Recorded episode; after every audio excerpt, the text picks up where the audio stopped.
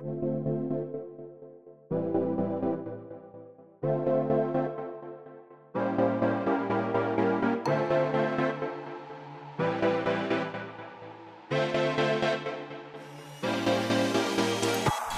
Willkommen bei Hooked FM, dem wöchentlichen Podcast von hookmagazin.de. Wir reden über die abgesagte E3 2020, Gerüchte rund um Silent Hill und unsere Eindrücke zu Neo 2 und Ori and the Will of the Wisps. Das alles und mehr jetzt bei Folge 261 von Hooked FM.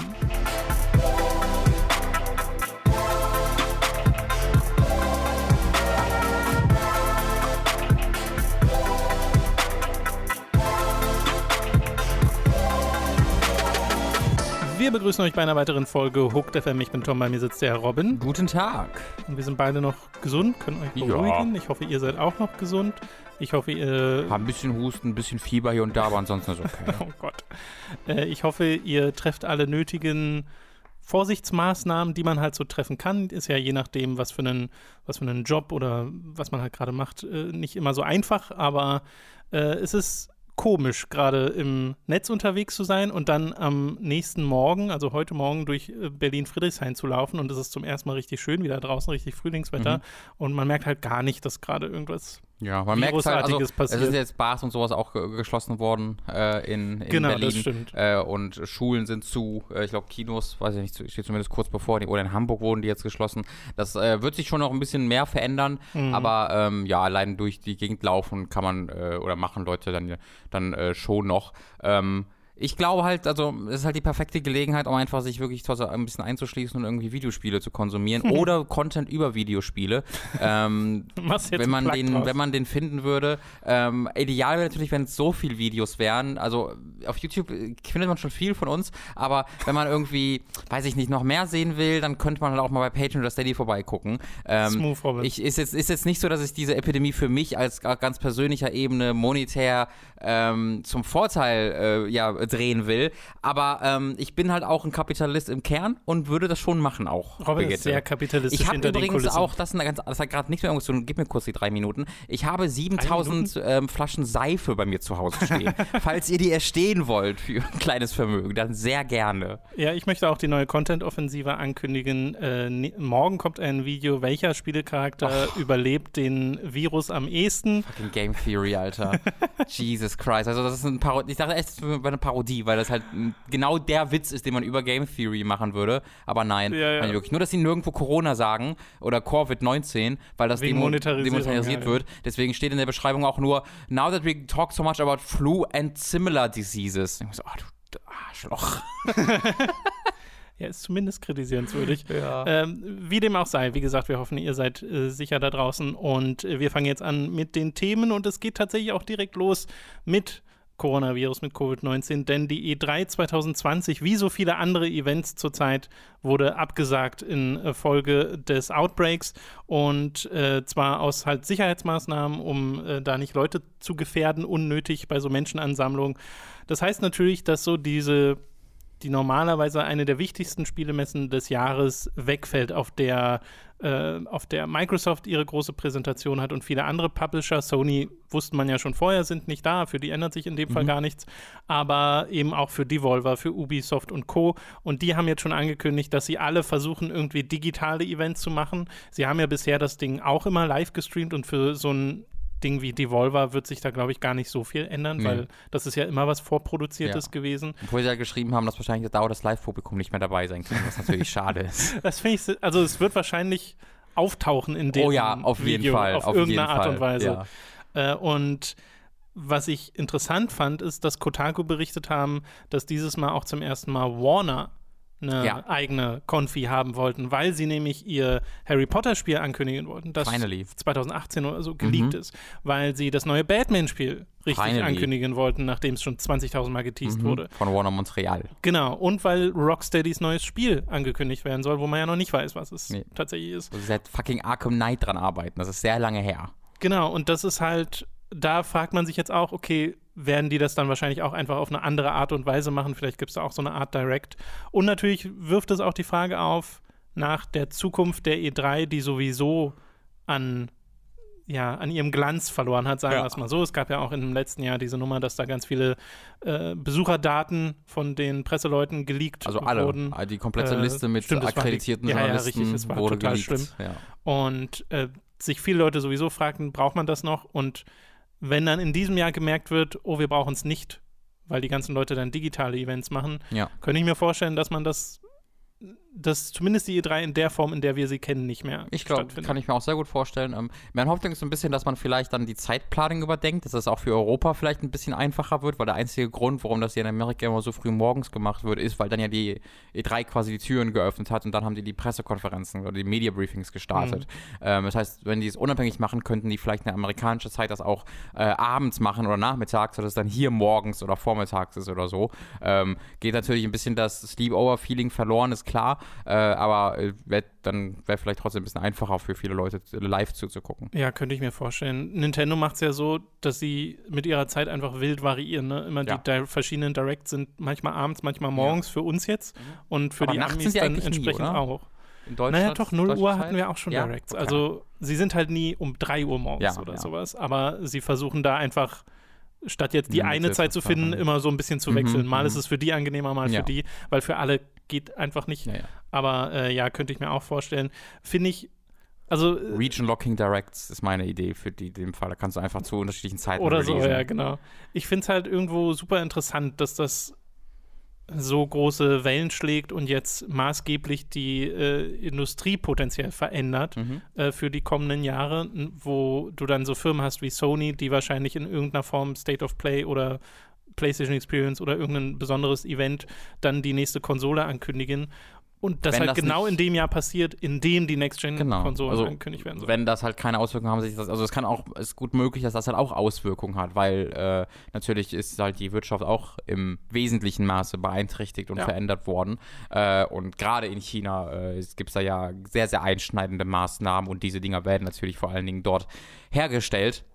Äh, und Einzelteile werden von dort bezogen. Ähm, deswegen kann ich mir schon vorstellen, dass es da, ähm, also dass das einfach noch nicht klar ist, auch für die, auch für Microsoft und Sony selbst nicht. Äh, aber ich kann mir vorstellen, dass wir Ende des Jahres da sitzen und vor einer anderen Situation sitzen, als wir jetzt glauben. Äh, ob das heißt, dass die die, die Launches verschoben werden. Das glaube ich eher nicht. Das wäre wirklich das, die allerletzte Möglichkeit. Äh, ich glaube, dass es gut möglich ist, dass wir halt äh, so eine Situation haben wie bei der PS3 etwa, dass sie zuerst in, einem, äh, in einer Region nur erscheint, weil ja. sie nur genug Teile dafür haben, dass sie zuerst nur in den USA erscheint und dann irgendwie drei, vier, fünf Monate später in Japan, dann in Europa oder sonst irgendwas. Das könnte ich mir tatsächlich ähm, vorstellen, dass wir, ähm, da, dass wir damit, damit konfrontiert ich, werden. Ich kann mir tatsächlich auch beides vorstellen. Also mich würde es auch nicht wundern, wenn es dann heißt, naja, ursprünglich sollte das irgendwie November, Dezember an den Start mhm. gehen und dann kommt es halt Anfang ja, 2020, äh, halte ich momentan auch für möglich. Das Ding ist, und das ist ja teilweise auch das Gruselige an der Situation und weshalb da manche Leute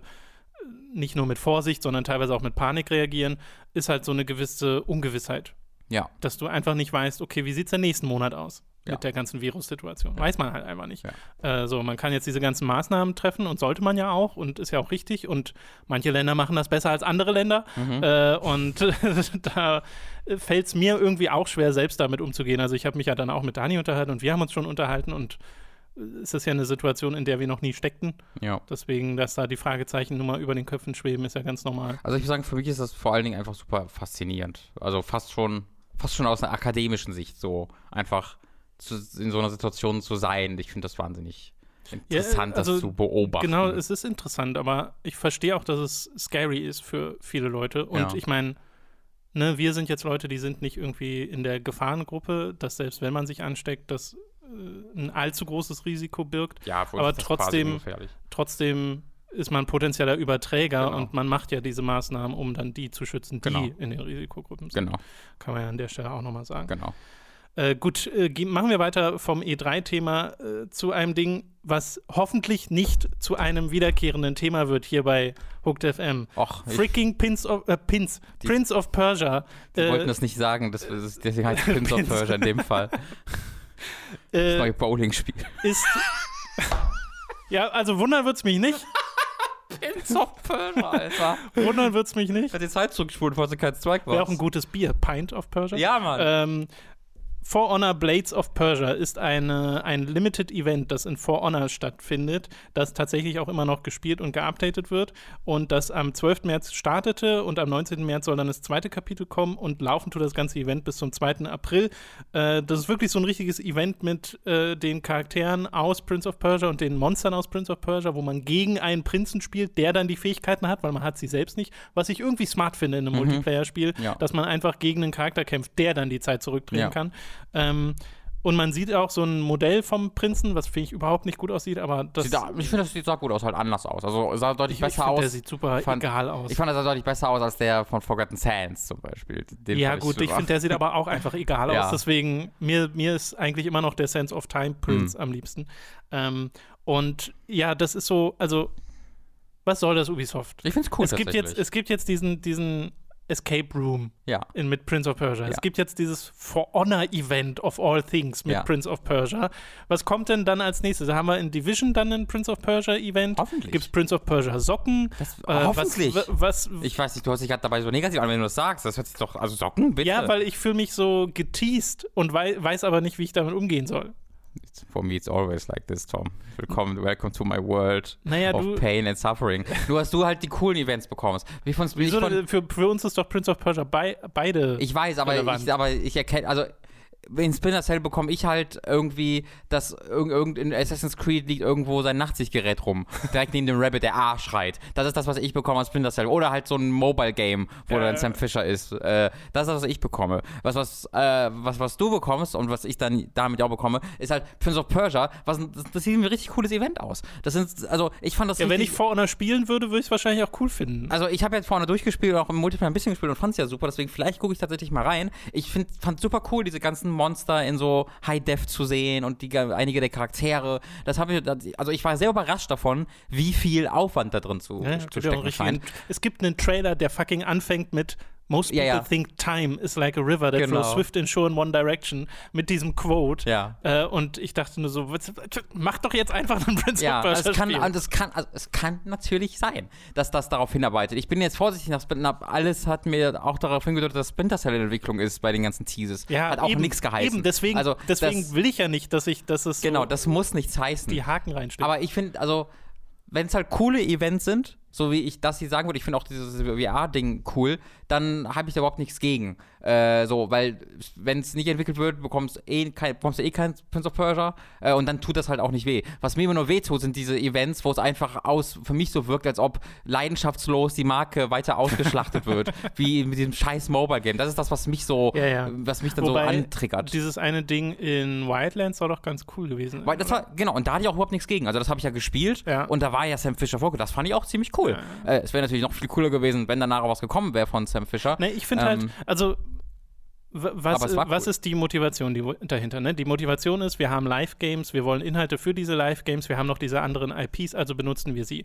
Und ich glaube, das ist viel eher die Motivation, als zum Beispiel sowas wie, wir gucken mal, wie groß das Interesse ist an Prince of Persia, mhm. indem wir jetzt Prince of Persia random in ein ja. eines unserer Live, das glaube ich nicht. Nee, ich, also das finde ich wäre auch eine sehr schlechte Art und Weise, ja. Interesse an der Franchise zu gagen. Das, also ich würde sagen, es gibt noch eine andere Motivation, die ich für wahrscheinlich erhalte, nämlich, dass es gar nicht dieses unbedingt diesen Marketing-Aspekt hat, wo äh, irgendwie in den Chefetagen jemand sitzt und sagt, äh, wir haben noch diese Marke rumliegen, sondern ich glaube, das kann auch wirklich ganz einfach von Leidenschaft des Entwicklers ausgehen.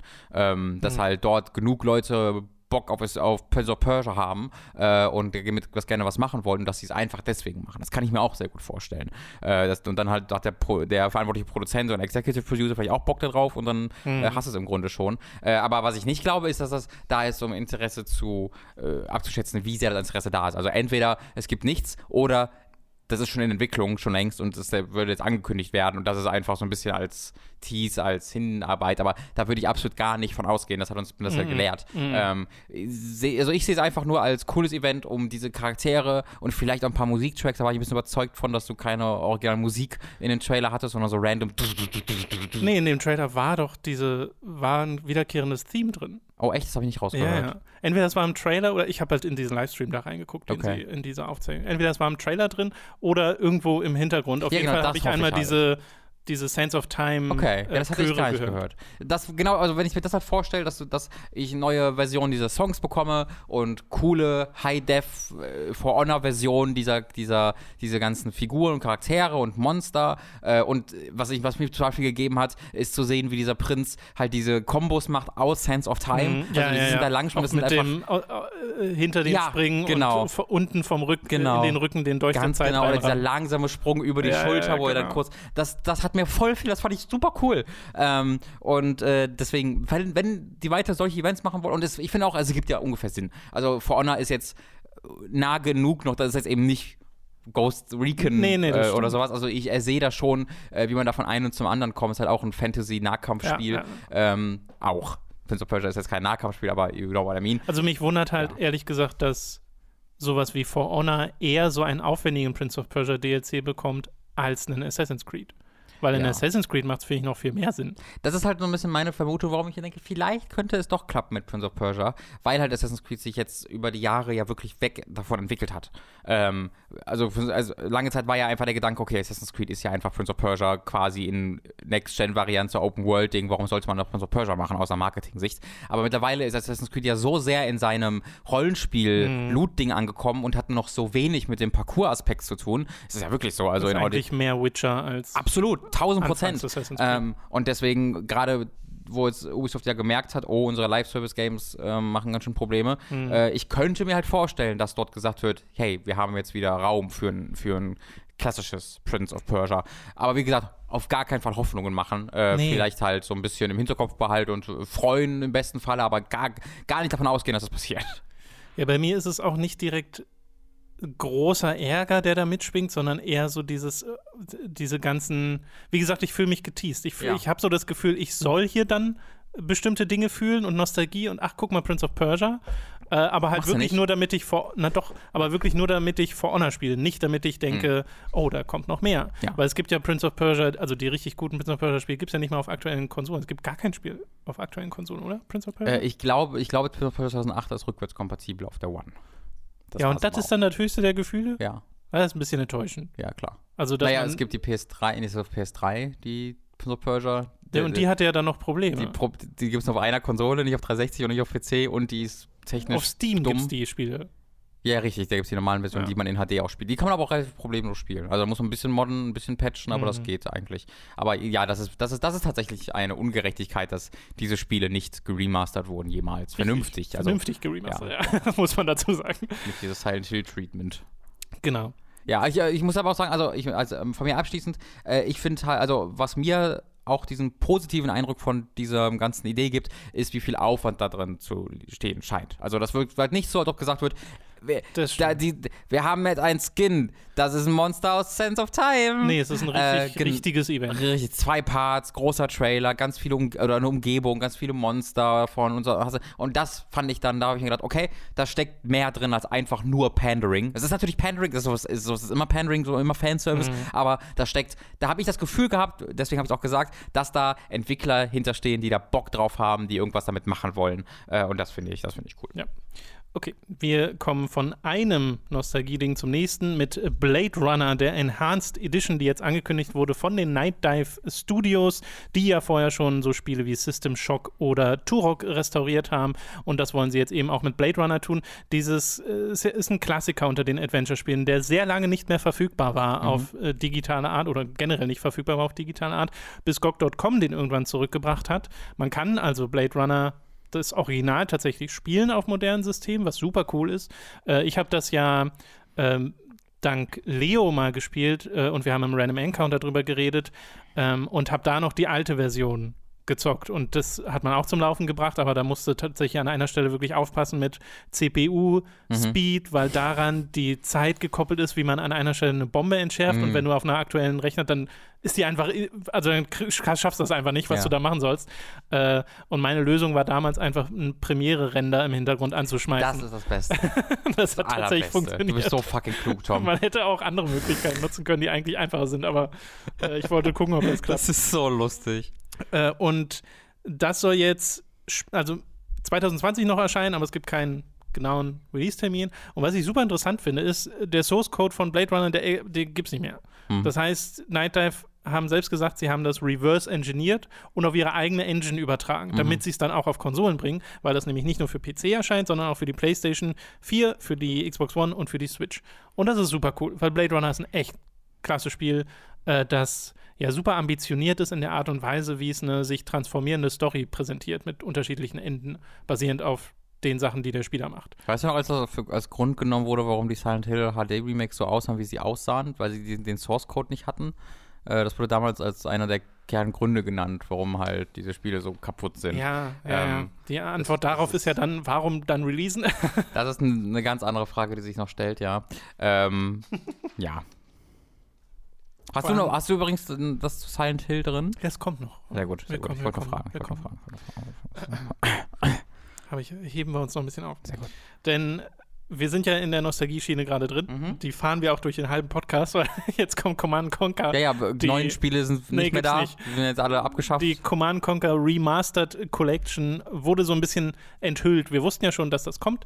Und äh, jetzt gab es das Reveal mit einem eigenen Trailer, den Informationen zum Release und den Details. Am 5. Juni soll das erscheinen auf Steam und auf Origin. Und es wird äh, einmal den ersten Teil, den ersten Command Conquer, Tiberian Dawn, glaube ich, heißt er, äh, enthalten und Red Alert plus die Add-ons. Äh, 4K-Support, äh, was die Grafiken anbelangt. Selbst die Videosequenzen haben sie. Uprest, was teilweise ein bisschen komisch aussieht, ja. aber im Vergleich. Also, Uprest ist fast schon das falsche Wort für das, was da gemacht ist, weil es dafür, also es wurde jetzt die Upgrades, aber da wurde so ein wahnsinnig krasser Smoothing-Filter drüber gelegt, dass das genau. teilweise so aussah wie so ein Square Enix äh, wiederveröffentlichtes 16-Bit-Spiel. Beispiel. Ähm, ja, aber auch nicht alle. Also nee, manche haben, sahen gut aus. Genau, sie haben auch ja. Cutscenes drin, die einfach wirklich aussahen wie, okay, HD ja. restauriert. Aber die Originale sind halt wirklich pixelig. Ja. Also sie haben, zeigen das ja im Vergleich und das ist halt wirklich ein Unterschied. Äh, der Soundtrack äh, wurde remastert von Frank Lepecki, dem Original.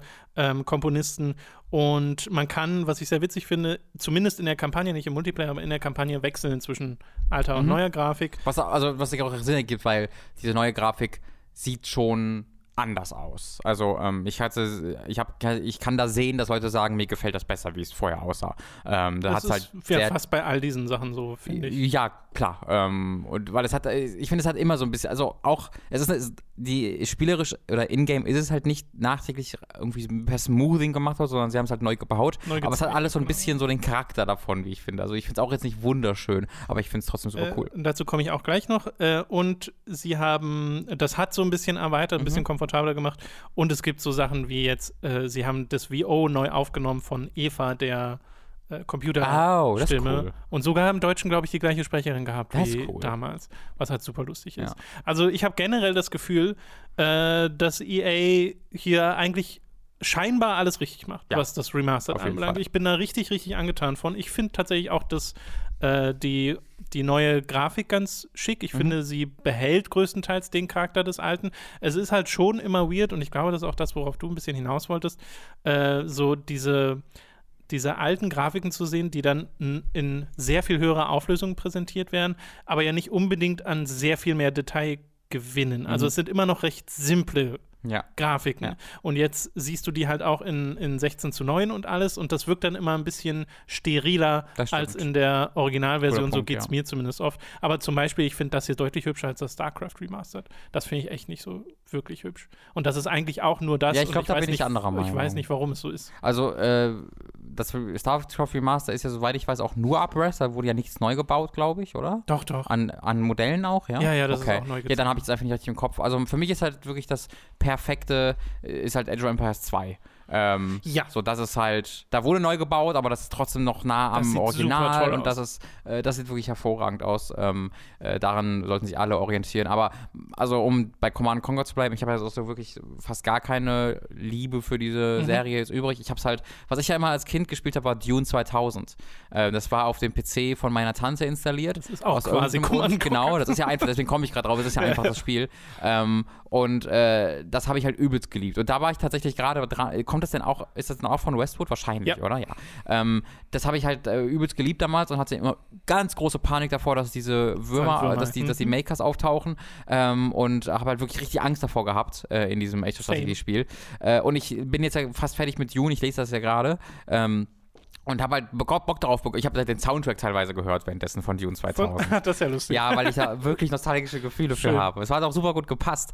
Äh, und da habe ich halt dann Bock bekommen, ich würde so gerne dieses Spiel nochmal spielen. Und das ist fast nicht mehr möglich diese Tage. Nee. Also das Spiel ist auch wirklich ja, nicht mehr zu bekommen, aber dann auch zu installieren und zu spielen ist, ist möglich, natürlich, ist immer möglich, oder fast immer möglich, aber nicht einfach. Äh, deswegen ist mein Also du kurze, meinst wirklich technisch Genau, technisch, möglich, genau. Ja. Äh, und deswegen würde ich sagen, Leute, als nächstes dann noch bitte Dune 2000 aus irgendeinem Fände ich auch super cool. Äh, zumindest re-releasen irgendwie auf GOG oder so. Das wäre doch, das wär doch Stimmt, schön. das gibt's nicht auf GOG. Ähm, das gibt's nicht auf GOG, nee. Ich finde aber auch richtig, wie du gesagt hast, also richtig cool, wie EA das herangegangen, die, da herangegangen ist an diesen, an diesen Remaster. Es arbeiten ja viele Leute von ehemals Westwood da dran. Die haben hm. wirklich mhm. äh, Leute da extra rangeholt, die damals dran gearbeitet haben. Der Komponist hat Musik remastert selbst dafür, der Originalkomponist. Äh, hatten von Anfang an die Community da ja. mit zentral drin. Ich war ein bisschen überrascht, dass nur Command Conquer und Red Alert 1 drin ist und nicht noch die zweiten Teile, weil die sind ja technisch dann recht ähnlich, oder?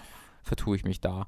Nee, ich glaube, die zwei basieren auf dem gleichen technischen Grundgerüst. Mhm. Kann aber sein, dass da schon mehr Unterschiede existieren, als ich jetzt denke, weil das nächste wäre doch dann Command Conquer 3 Tiberian Sun. Genau. Und das sieht schon sehr anders genau, aus. Genau, das ist was komplett anderes. Das, ja. ähm, das, das habe ich auch damals gespielt. Und auch Red Alert äh, 2 sieht sehr anders aus. Red Alert 2 schon, ja. okay. Ähm, also ich war ein bisschen überrascht, dass dann nur diese zwei Spiele drin sind, in Anführungszeichen nur. Ähm, aber bei dem ganzen Aufwand, der gibt es auch einen total Ja, naja, genau, die Add-ons sind, sind, dabei und so. Also siehst du, den Preis habe ich mir jetzt gar nicht aufgeschrieben. Ich glaube, es waren 40 Euro. Okay, schon. Oder waren es 20? Oh, nee, warte, guck nochmal nach. Dann gucke ich lieber nochmal nach. Aber äh, ich fände halt interessant, wenn sie, wenn das ein Erfolg ist, weitermachen damit. Ja. Wenn man das gleiche Treatment den anderen Spielen gibt. Wobei ich glaube, die sind halt nicht ganz so, ähm, die haben nicht ganz diese Ehrfurcht, die die ersten zwei Command Conquer-Spiele haben. Weil Tiberian Sun ist ja dieses Ding, ne, overhyped und mhm. hast du nicht gesehen.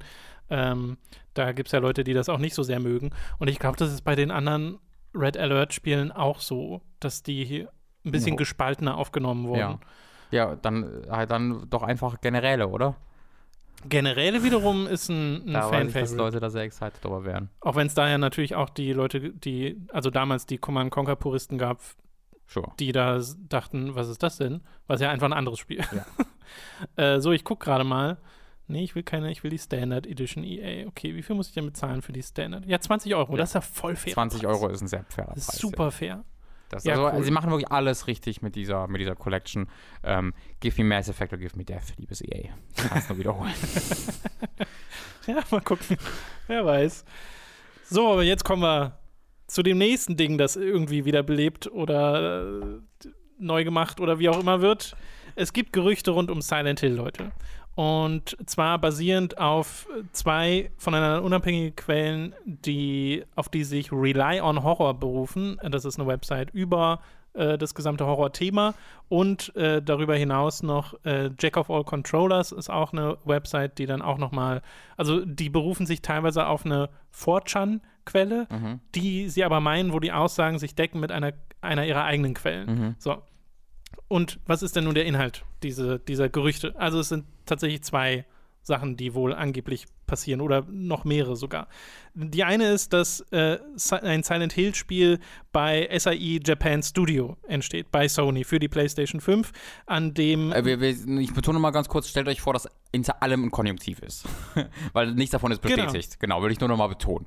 Ja. Nur, dass wir nicht ganze Zeit. Ginge, glaube ich, auch hier daraus hervor, aber. Nee, ich wollte ja. nur, dass wir nicht ganze Zeit darauf achten müssen, es sei der Fall, dass ja, so. Das ist einfach, ich nehme das anders, als wir das Demnach äh, arbeitet Masahiro Ito das ist der Creature Designer von mhm. Silent Hill. Keiichiro Toyama, das ist der Director und Writer von Silent Hill 1. Und Akira Yamaoka, das ist der Soundtrack-Komponist, arbeiten allesamt bei Japan Studio angeblich an einem neuen Silent Hill. Und zwar wirklich so einem neuen, das schon seit ungefähr einem Jahr in Entwicklung sein soll.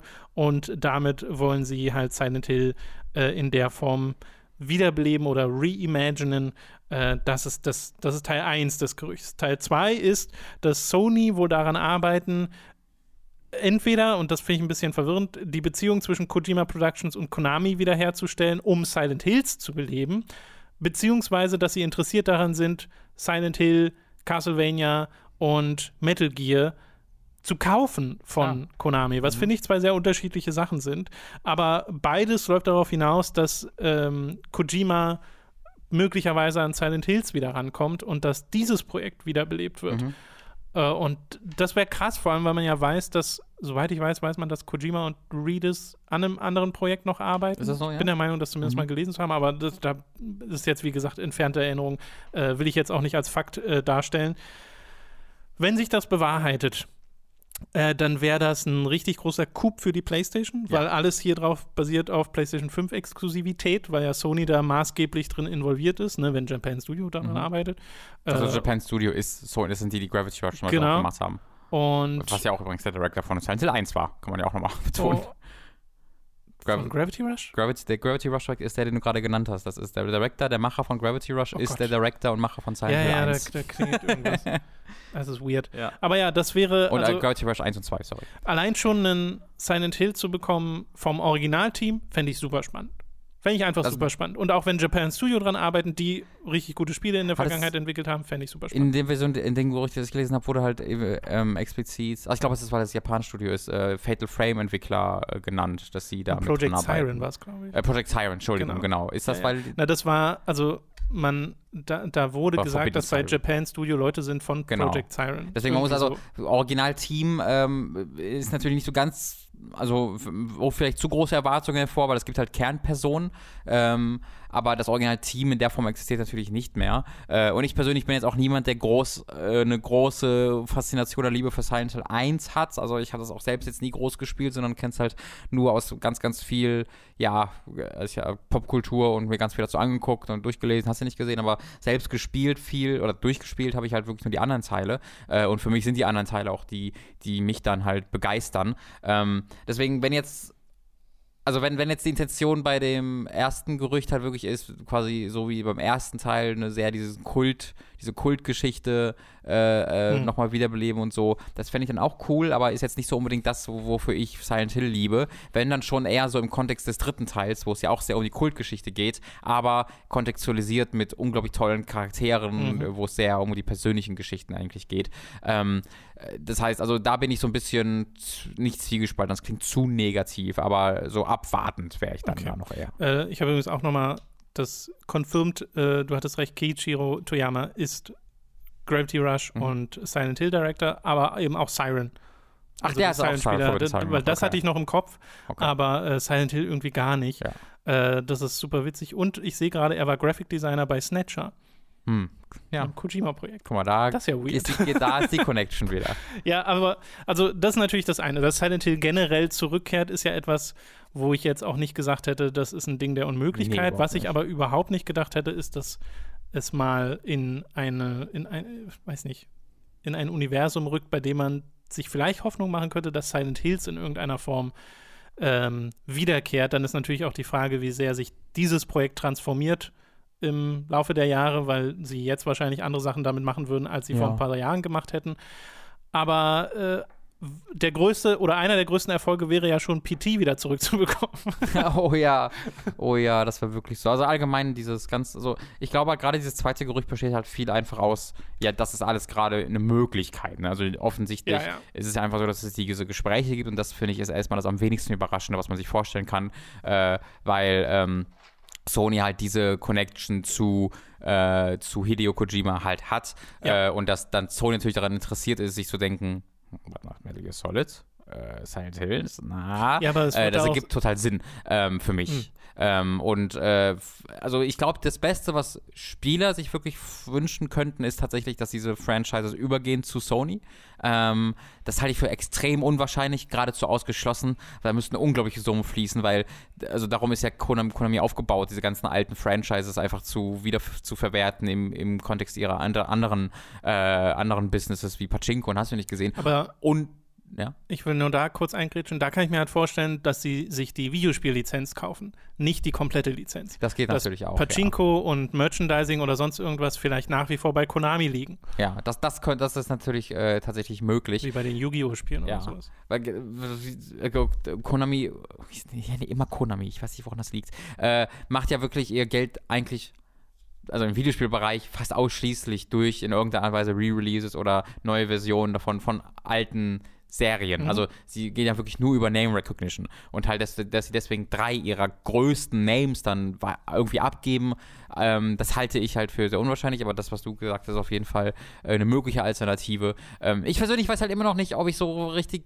Fan davon bin, dass Kojima Productions Silent Hills macht wieder, weil ich irgendwie mehr Bock drauf habe, jetzt wirklich andere verrückte Sachen mhm. zu sehen, aller Death Stranding. Äh, aber wer sagt, dass das Silent Hills nicht sein kann? Also ich glaube, Silent Hills wird, würde sowas Verrücktes ja. werden, weil die Frage ist ja sowieso, wenn an PT der Silent Hill-Name nicht dran geklebt hätte, es wäre eigentlich egal. Ja, absolut, absolut. Also es ist ja ein, einfach ein geiles Horrorspiel. Ja. Und PT haben sie ja auch immer gesagt, ist wirklich nochmal was anderes als das, was Silent Hills werden sollte. Mhm. Äh, also insofern darf man sich jetzt auch nicht vorstellen, dass man ein vollständiges Spiel kriegt, das dann genauso ist wie PT. Ja. Aber ich kann mir vorstellen, dass dieser ganze weirde, teilweise vierte Wand brechende Kram, der in PT drinsteckt, auch in Silent Hills drinsteckt, wenn es ja. von einem Kojima Productions bestimmt, kommt. Bestimmt. Äh, und was halt mein, ein Teil des, dieses Gerüchts ist, äh, ich kann es mir auch immer noch schwer vorstellen, dass sowas wie Metal Gear dann auch bei Sony liegt.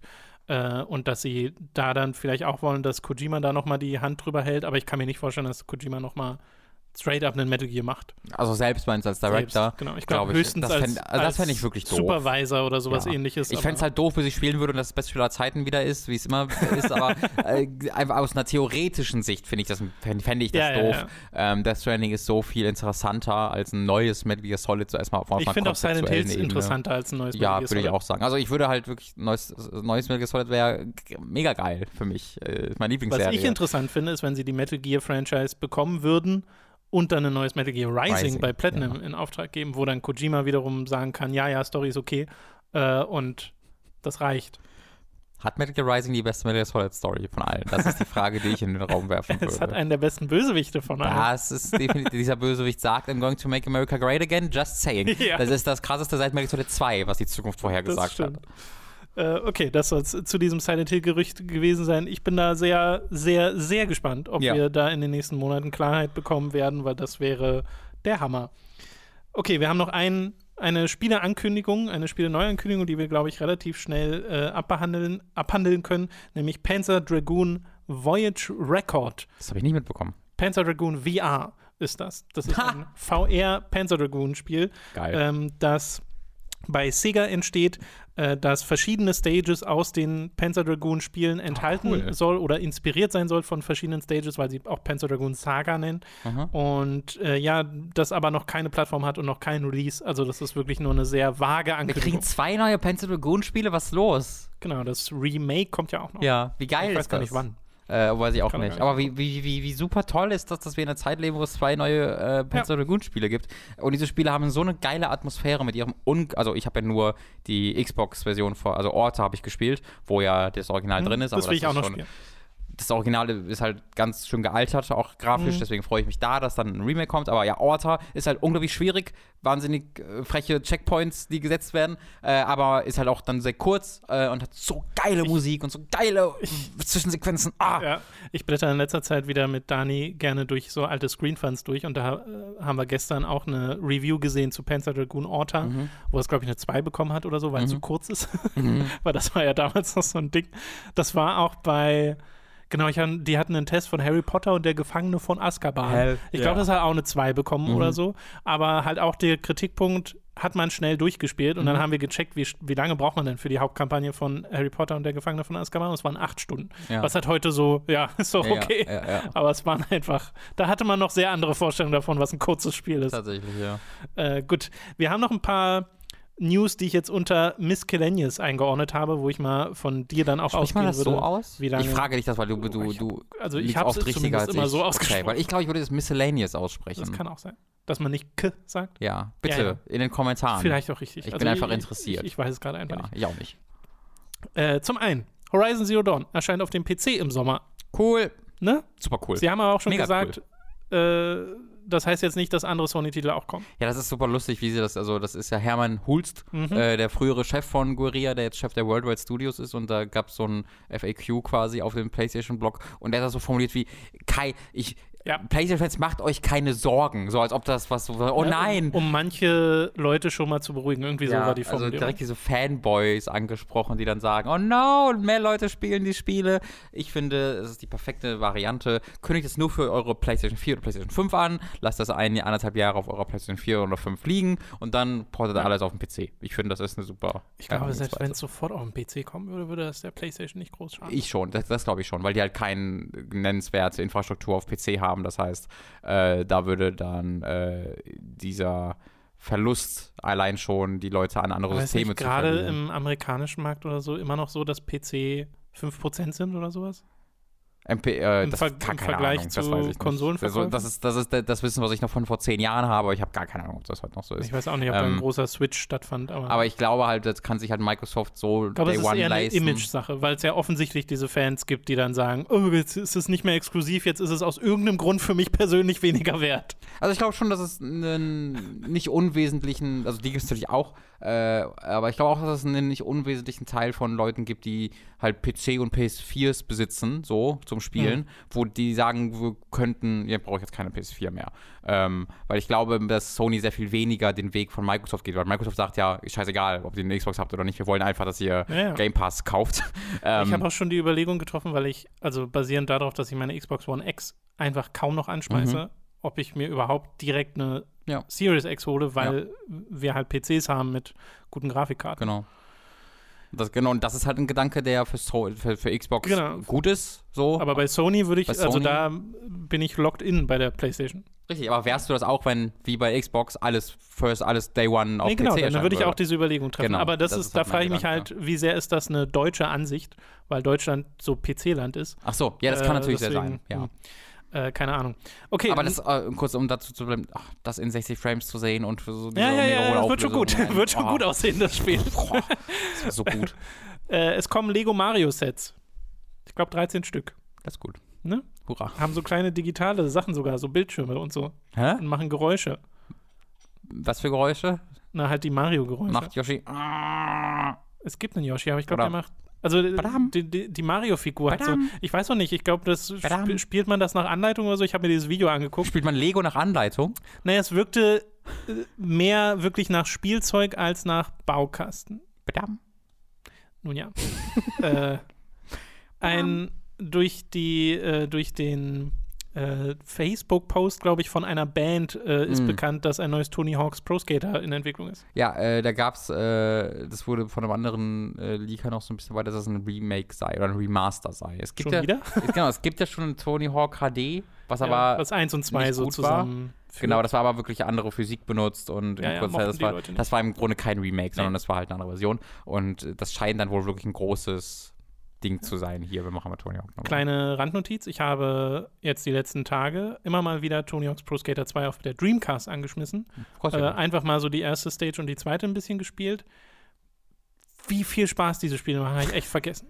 Das ist so spaßig, Robin. Du, du merkst auch so schnell, wie deine Stat-Verbesserungen sich auswirken auf deine Performance. Ja. Äh, und diese Kombos aneinander zu reihen, ist immer noch saugut. Also, das war mir einfach nicht mehr so richtig bewusst, wie viel Spaß diese Fun-Sportspiele einfach machen. Ja. Deswegen, wenn das gut wird, sehr gerne. Äh, aber bei ich den letzten nicht, Tony Hawks bin ich so. Mm, mm. Ich, grad, ich würde gar nicht verstehen, wer oder was das, also wer das veröffentlichen würde, weil Activision die Lizenz nicht mehr. Die, die haben die ja verloren. Ja, ähm, ich stimmt, weiß nicht, ob Tony sie die jetzt ja wiederbekommen haben oder ob Tony Hawk Einfach also es wäre sehr, ich glaube nicht, dass er bei Activision, weil da war er selber wohl nicht ja, zufrieden. Tony Hawk hat selbst gebaut mit seinem Ride Skateboard. Ja, das, das glaube ich eher. In, in Dreams neues äh, Tony Hawks gebaut. Das finde ich so geil. Der Trailer ist so wie Tony Hawk an so einem alten PC sitzt noch ja. mit so einem Röhrenmonitor ja, und so. Also, ich habe mich jetzt mal selbst rangesetzt. Hier ist Tony Hawks Pro Skater Remake. Und dann, kommt, und dann kommt so ein richtig geiler Trailer. Ich finde, das war super. Ja, ja, genau. Das war wirklich voll die gute Aber das wär, Idee. Das wäre ja, ja, schön. Ja.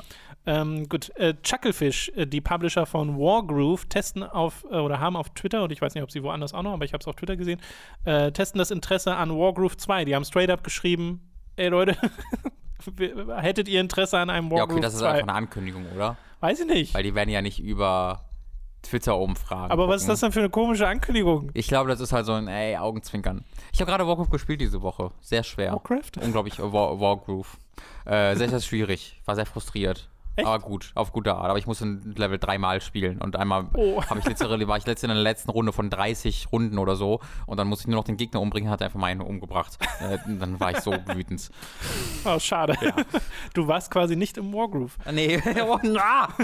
Küss mich auf den Mund. Und das letzte ist, dass CD Projekt Red äh, bekannt gegeben haben, dass sie bereits an ihrem nächsten Spiel arbeiten, Singleplayer, und das ist entweder im Witcher oder Cyberpunk haben sie Universum. Ich habe jetzt, ich habe gelesen, dass sie gesagt haben, dass sie, dass sie ein Witcher-Spiel machen, bestätigt.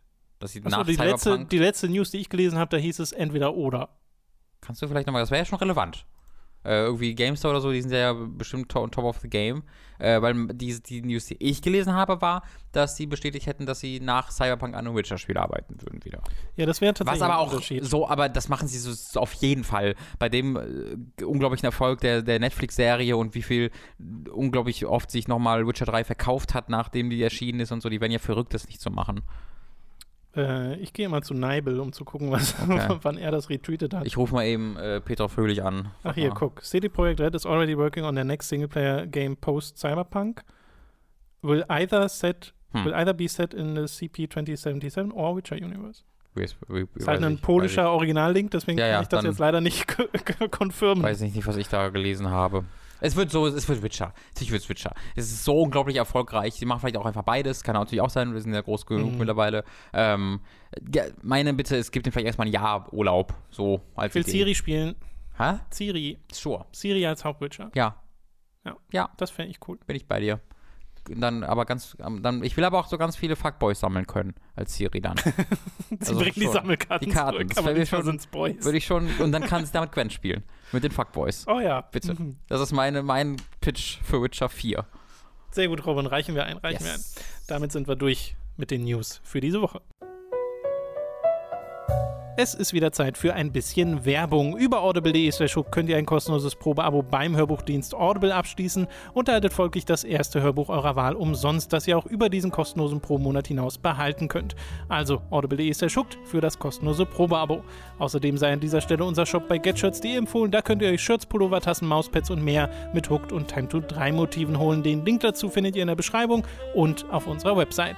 Schließlich gibt es da noch unseren Amazon Affiliate Link, über den ihr Spiele, Filme, Serien oder was ihr sonst gerade noch so braucht bestellen könnt. Und auch den findet ihr in der Beschreibung. Wir kommen zu den Spielen, die wir in der letzten Woche gespielt haben. Und ich würde mal sagen, wir fangen an mit Kingdom Hearts. Das, das du zu oh. Ende gespielt hast. Mhm. Äh, so, also zu 99 Prozent zu Ende mhm. gespielt hast. Mhm. Den Remind DLC live im Stream. Könnt ihr euch auch anschauen. Es sind auch ein paar Highlights drin im letzten Highlights-Cut. Den habe ich jetzt am Anfang gar nicht erwähnt. Siehst du, es gibt einen neuen Highlights-Cut. Ach Mensch. Sehr lustig. Guckt euch Der ist wirklich an. so. Den hat Tom geschnitten, ja. Und Tom hat den so gut geschnitten. Da sind so gute Übergänge drin, die sind sehr, sehr gut. Und ein bisschen Editing drin, was sehr, sehr gut ist. Und äh, also, so, was du da gemacht hast immer wieder, wo wie du diese Übergänge gefunden hast in den Tiefen unseres Contents, äh, da habe ich äh, großen Respekt für. Das war großartig. Habe auch sehr darüber gelacht, über diesen über diesen Content. Wir, turns out, auch beim Schneiden sehr Wir zwei sind sehr lustige Boys, Tom. Turns ja, out. und auch unsere Gäste sind oft sehr lustig. Ja, das ist aber kanalisiert von uns. Wie fandest du denn abschließend Remind? Beim letzten Mal warst du nicht so begeistert, meintest, es ist sein Geld nicht wirklich wert. Ja. Äh, wo dir viele Leute in den Kommentaren zugestimmt haben. Einige haben gesagt, na, für mich war es das schon wert. Verstehe das ist natürlich auch. auch sowieso was Subjektives, ja. aber.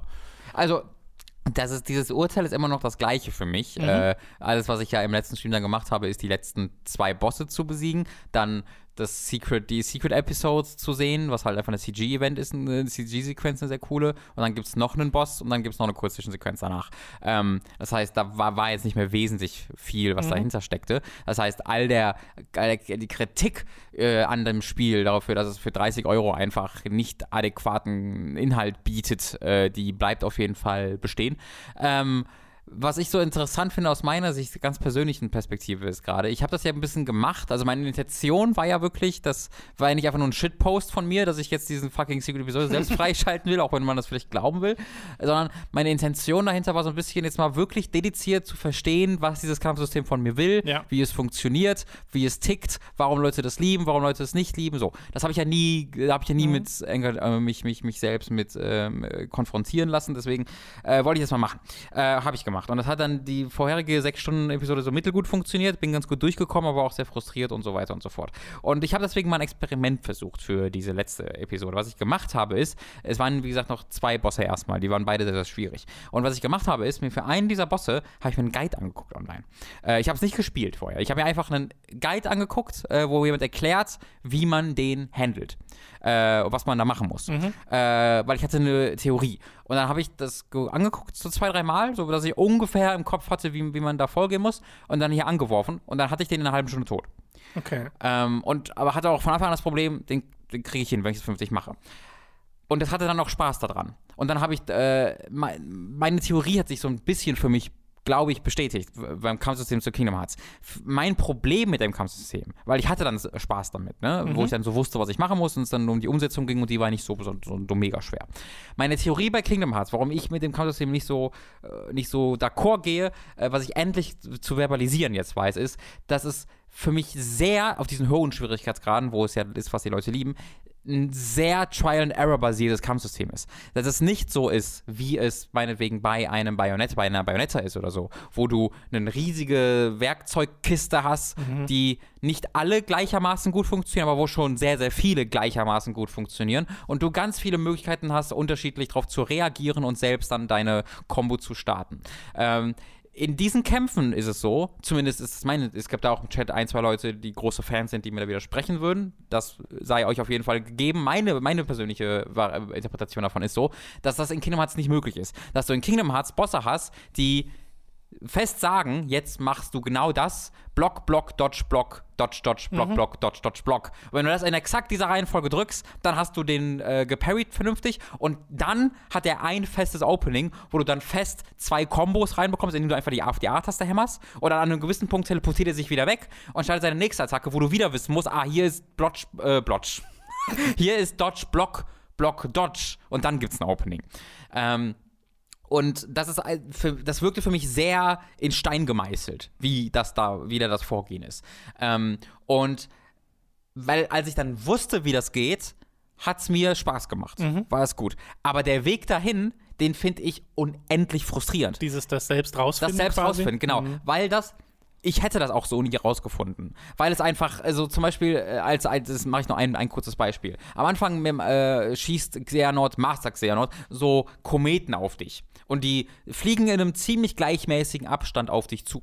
Aber aus irgendeinem Grund kannst du die laut diesem Guide nicht vernünftig nacheinander parryen, wie du alles machen würdest. Einfach die X-Taste drückst und dann mhm. blockst du die einfach weg. Sondern aus irgendeinem Grund musst du dann, weil das Blockfenster so eine halbe Sekunde zu kurz ist oder ein paar Frames zu kurz ist, eine halbe Sekunde ist glaube ich viel zu viel, musst du quasi zwei der Kometen blocken und dann einen dodgen und dann wieder blocken. Aber die sehen alle exakt, die fliegen in dem so. gleichen Abstand oh exakt oh gleich auf dich zu. Und da würde ich halt niemals drauf kommen. Und davon ist das Kampfsystem halt voll, dass das so Tells hat, oder keine Tells hat, die ich nie rausfinden würde, mhm. wo ich einfach niemals davon wegkommen würde, frustriert auf die Blocken- oder Dodgen-Taste zu hämmern äh, und dann dazu kommen würde, zu verstehen. Dieses, dieser Prozess des Verstehens ist einer, der mir in sowas wie Bayonetta oder Metal Rising oder Devil May Cry Freude bereitet und Spaß macht. Ähm, hier ist er für mich frustrierend, weil er so alternativlos wirkt auf mich. Es ist so ein bisschen eine sehr viel krasse Variante meines Problems von Sekiro. Das ist ja auch ein bisschen die gleiche Probleme, mhm. aber in einer viel, viel, viel abgeschwächteren Version, weil das, du hast da schon immer noch Möglichkeiten. Und hier ist es aber wirklich so, do or die, this is how you uh, kill them. Ja, witzig. Ich wollte Sekiro auch gerade aufbringen, weil äh, ich auch das Gefühl habe, auch vom Zugucken, weil ich habe ja ab und zu dann mal reingeguckt, äh, und ja auch ein bisschen reinguckt für den Highlights-Cut zum mhm. Beispiel mhm. und hatte auch so das Gefühl, okay, das ist halt wie so ein, äh, ich weiß nicht, ob man es Puzzle nennt, aber es hat auf ja. jeden Fall diese eine, scheinbar eine richtige Lösung oder vielleicht dann noch äh, diverse Abweichungen davon, aber ist ansonsten sehr rigide im Gegensatz zu anderen Character-Action-Games. Äh, und gerade die Sachen von Platinum oder jetzt zuletzt Capcom zeichnen sich ja dadurch aus, dass du kreativ sein kannst in der Art und Weise, wie du Gegner angehst und dich das Spiel dafür belohnt. Und Kingdom Hearts funktioniert einfach sehr anders. Ja. Und ich glaube, je nachdem, wie man als Spieler dazu steht, hat, genießt man das auf unterschiedliche mhm. Arten und Weisen, äh, weil es ja in Kingdom Hearts auch so Sachen gibt wie, hier ist die eine beste Waffe. Ja. Also da hast du ja auch nicht Möglichkeiten, das irgendwie groß zu variieren, beziehungsweise ja. kannst, aber dann bist du faktisch schlechter, ist doch ja. so, oder? Also es gibt, es gab da mal einen Kampf, wo man noch eine andere hätte nehmen können, weil die irgendwie Stun Paralysis hat oder sonst irgendwas. Okay. Aber im Grunde hast du die Ultima-Waffe, die ist die stärkste Waffe, ja. ja, Im, im Kern, also nicht, mein, nicht, in allen Situationen, aber im Kern schon. Ich meine, da erinnert es mich dann wieder so ein bisschen an so Sachen wie Final Fantasy, wo ich das ja auch kenne. Okay, mhm. am Ende hat man halt Ultima-Weapon und das ist nun mal die beste Waffe im Spiel. So. Und da finde ich das ja eigentlich auch cool, weil man arbeitet so darauf hin und dann hat man die und dann sieht die cool aus und macht den meisten Schaden. Äh, aber äh, für mich persönlich ist das auch gar nichts. Ich finde Kingdom Hearts am besten, wenn ich, äh, weil es hat ja diese Spielzeugkiste an Moves und mhm. Zaubern und Summons, ja. die du benutzen kannst. Ja. Und ich finde es am besten, wenn ich die einfach frei benutzen kann, ohne mir allzu viele Gedanken mhm. darüber zu machen, oh, ist das jetzt das Effektivste oder nicht. Ja. Äh, so wie es in diesen Hardcore-Bereich reingeht, finde ich es hart uninteressant. Äh, ja. Äh, ich, ich persönlich, also für, für mich war es dann einfach sehr befriedigend, endlich das verbalisieren zu können und zu verstehen und einmal umzusetzen ja, und dann halt, zu merken, was es ist. Dann halt, ne? Genau. Äh, und zwar bei mir jetzt aber, es hat dann ja nicht so geklickt, dass ich sage, okay, jetzt, jetzt verstehe ich, jetzt liebe ich es. Aber einfach wie erneut, so ein bisschen akademisch zu heranzugehen und zu verstehen, ah, okay, weil vorher habe ich gar nicht verstanden, warum Leute dieses Ding, dieses Ding halt jemals mögen können, äh, dieses Kampfsystem auf diesem Schwierigkeitsgraden. Jetzt verstehe ich es mehr und jetzt verstehe ich vor allen Dingen, warum es mir nicht so gut gefällt. Und das ist was Befriedigendes. Mhm. Ich würde als zuletzt noch ähm, euch empfehlen, äh, weil ich will jetzt nicht groß das Sequel-Ending spoilen, äh, guckt euch einfach wirklich mal diesen letzten Stream an. Also das ist, äh, Robin spielt äh, Kingdom Hearts 3 Remind Nummer 3 ist der letzte, der Stream dazu, der ist auf unserem Hooked YouTube-Kanal oder auf unserer Website, könnt ihr auch nachgucken. Oder bei Twitch. Oder bei Twitch, stimmt, in, der, in den Aufnahmen. Äh, und das ging ungefähr zwei Stunden. Äh, und A, die Reaktion von mir und von dem Chat, als ich diese Bosse besiege, ist phänomenal, weil ich war, glaube ich, noch niemandem so glücklich und auch so excited und überrascht von mir selbst. Ähm, Gerade beim zweiten Boss. Äh, aber dann auch das Secret Ending ist wert, angeguckt zu werden, weil ich glaube, also mit ein bisschen Pause zwischen, ich glaube, das liebe ich ein bisschen was Nomura da macht. Das ist so fucking crazy. Ich finde das auch schön. Das ist es ziemlich ist, cool. Es ist auf eine Art exzentrisch, die man in der Videospielindustrie, also das geht einfach nirgendwo anders, ja.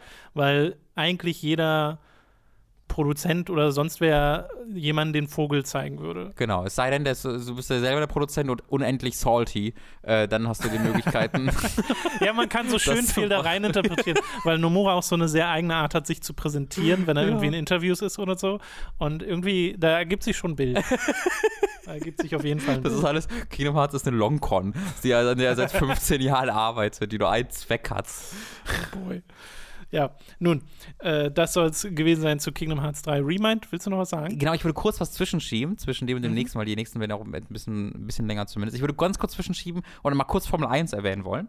Oh. Ähm, denn äh, die Saison wurde ja ebenfalls, also nicht abgesagt, was immer noch eine große Möglichkeit ist, aber zumindest die ersten drei Rennen waren jetzt, glaube ich, verschoben worden oder abgesagt worden. Das heißt, es geht frühestens im April, nee, doch im April, glaube ich, los oder im Mai? Bin mir nicht ganz sicher. Auf jeden Fall dauert es noch ein bisschen, bis es losgeht.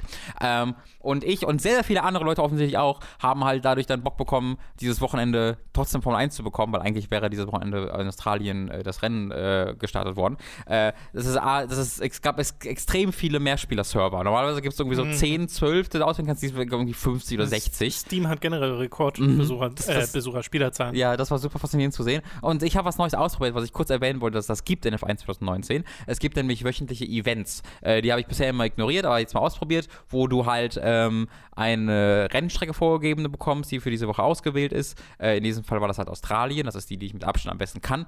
Ähm, und äh, da fährst du dann ein Training und Qual Qualifikation äh, und kannst, also Training kannst du überspringen, wenn du willst, aber wenn du halt, du hast halt diese üblichen mhm. Trainingsprogramme, ja, die du auch im Singleplayer hast und wenn du die machst, äh, bekommst du auch Punkte für dieses Event-Wochenende äh, zu gut geschrieben und dann hast du, machst du eben Qualifikation und äh, anschließend, wenn dann das Wochenende wirklich da ist, startet jede Stunde ein neues Rennen.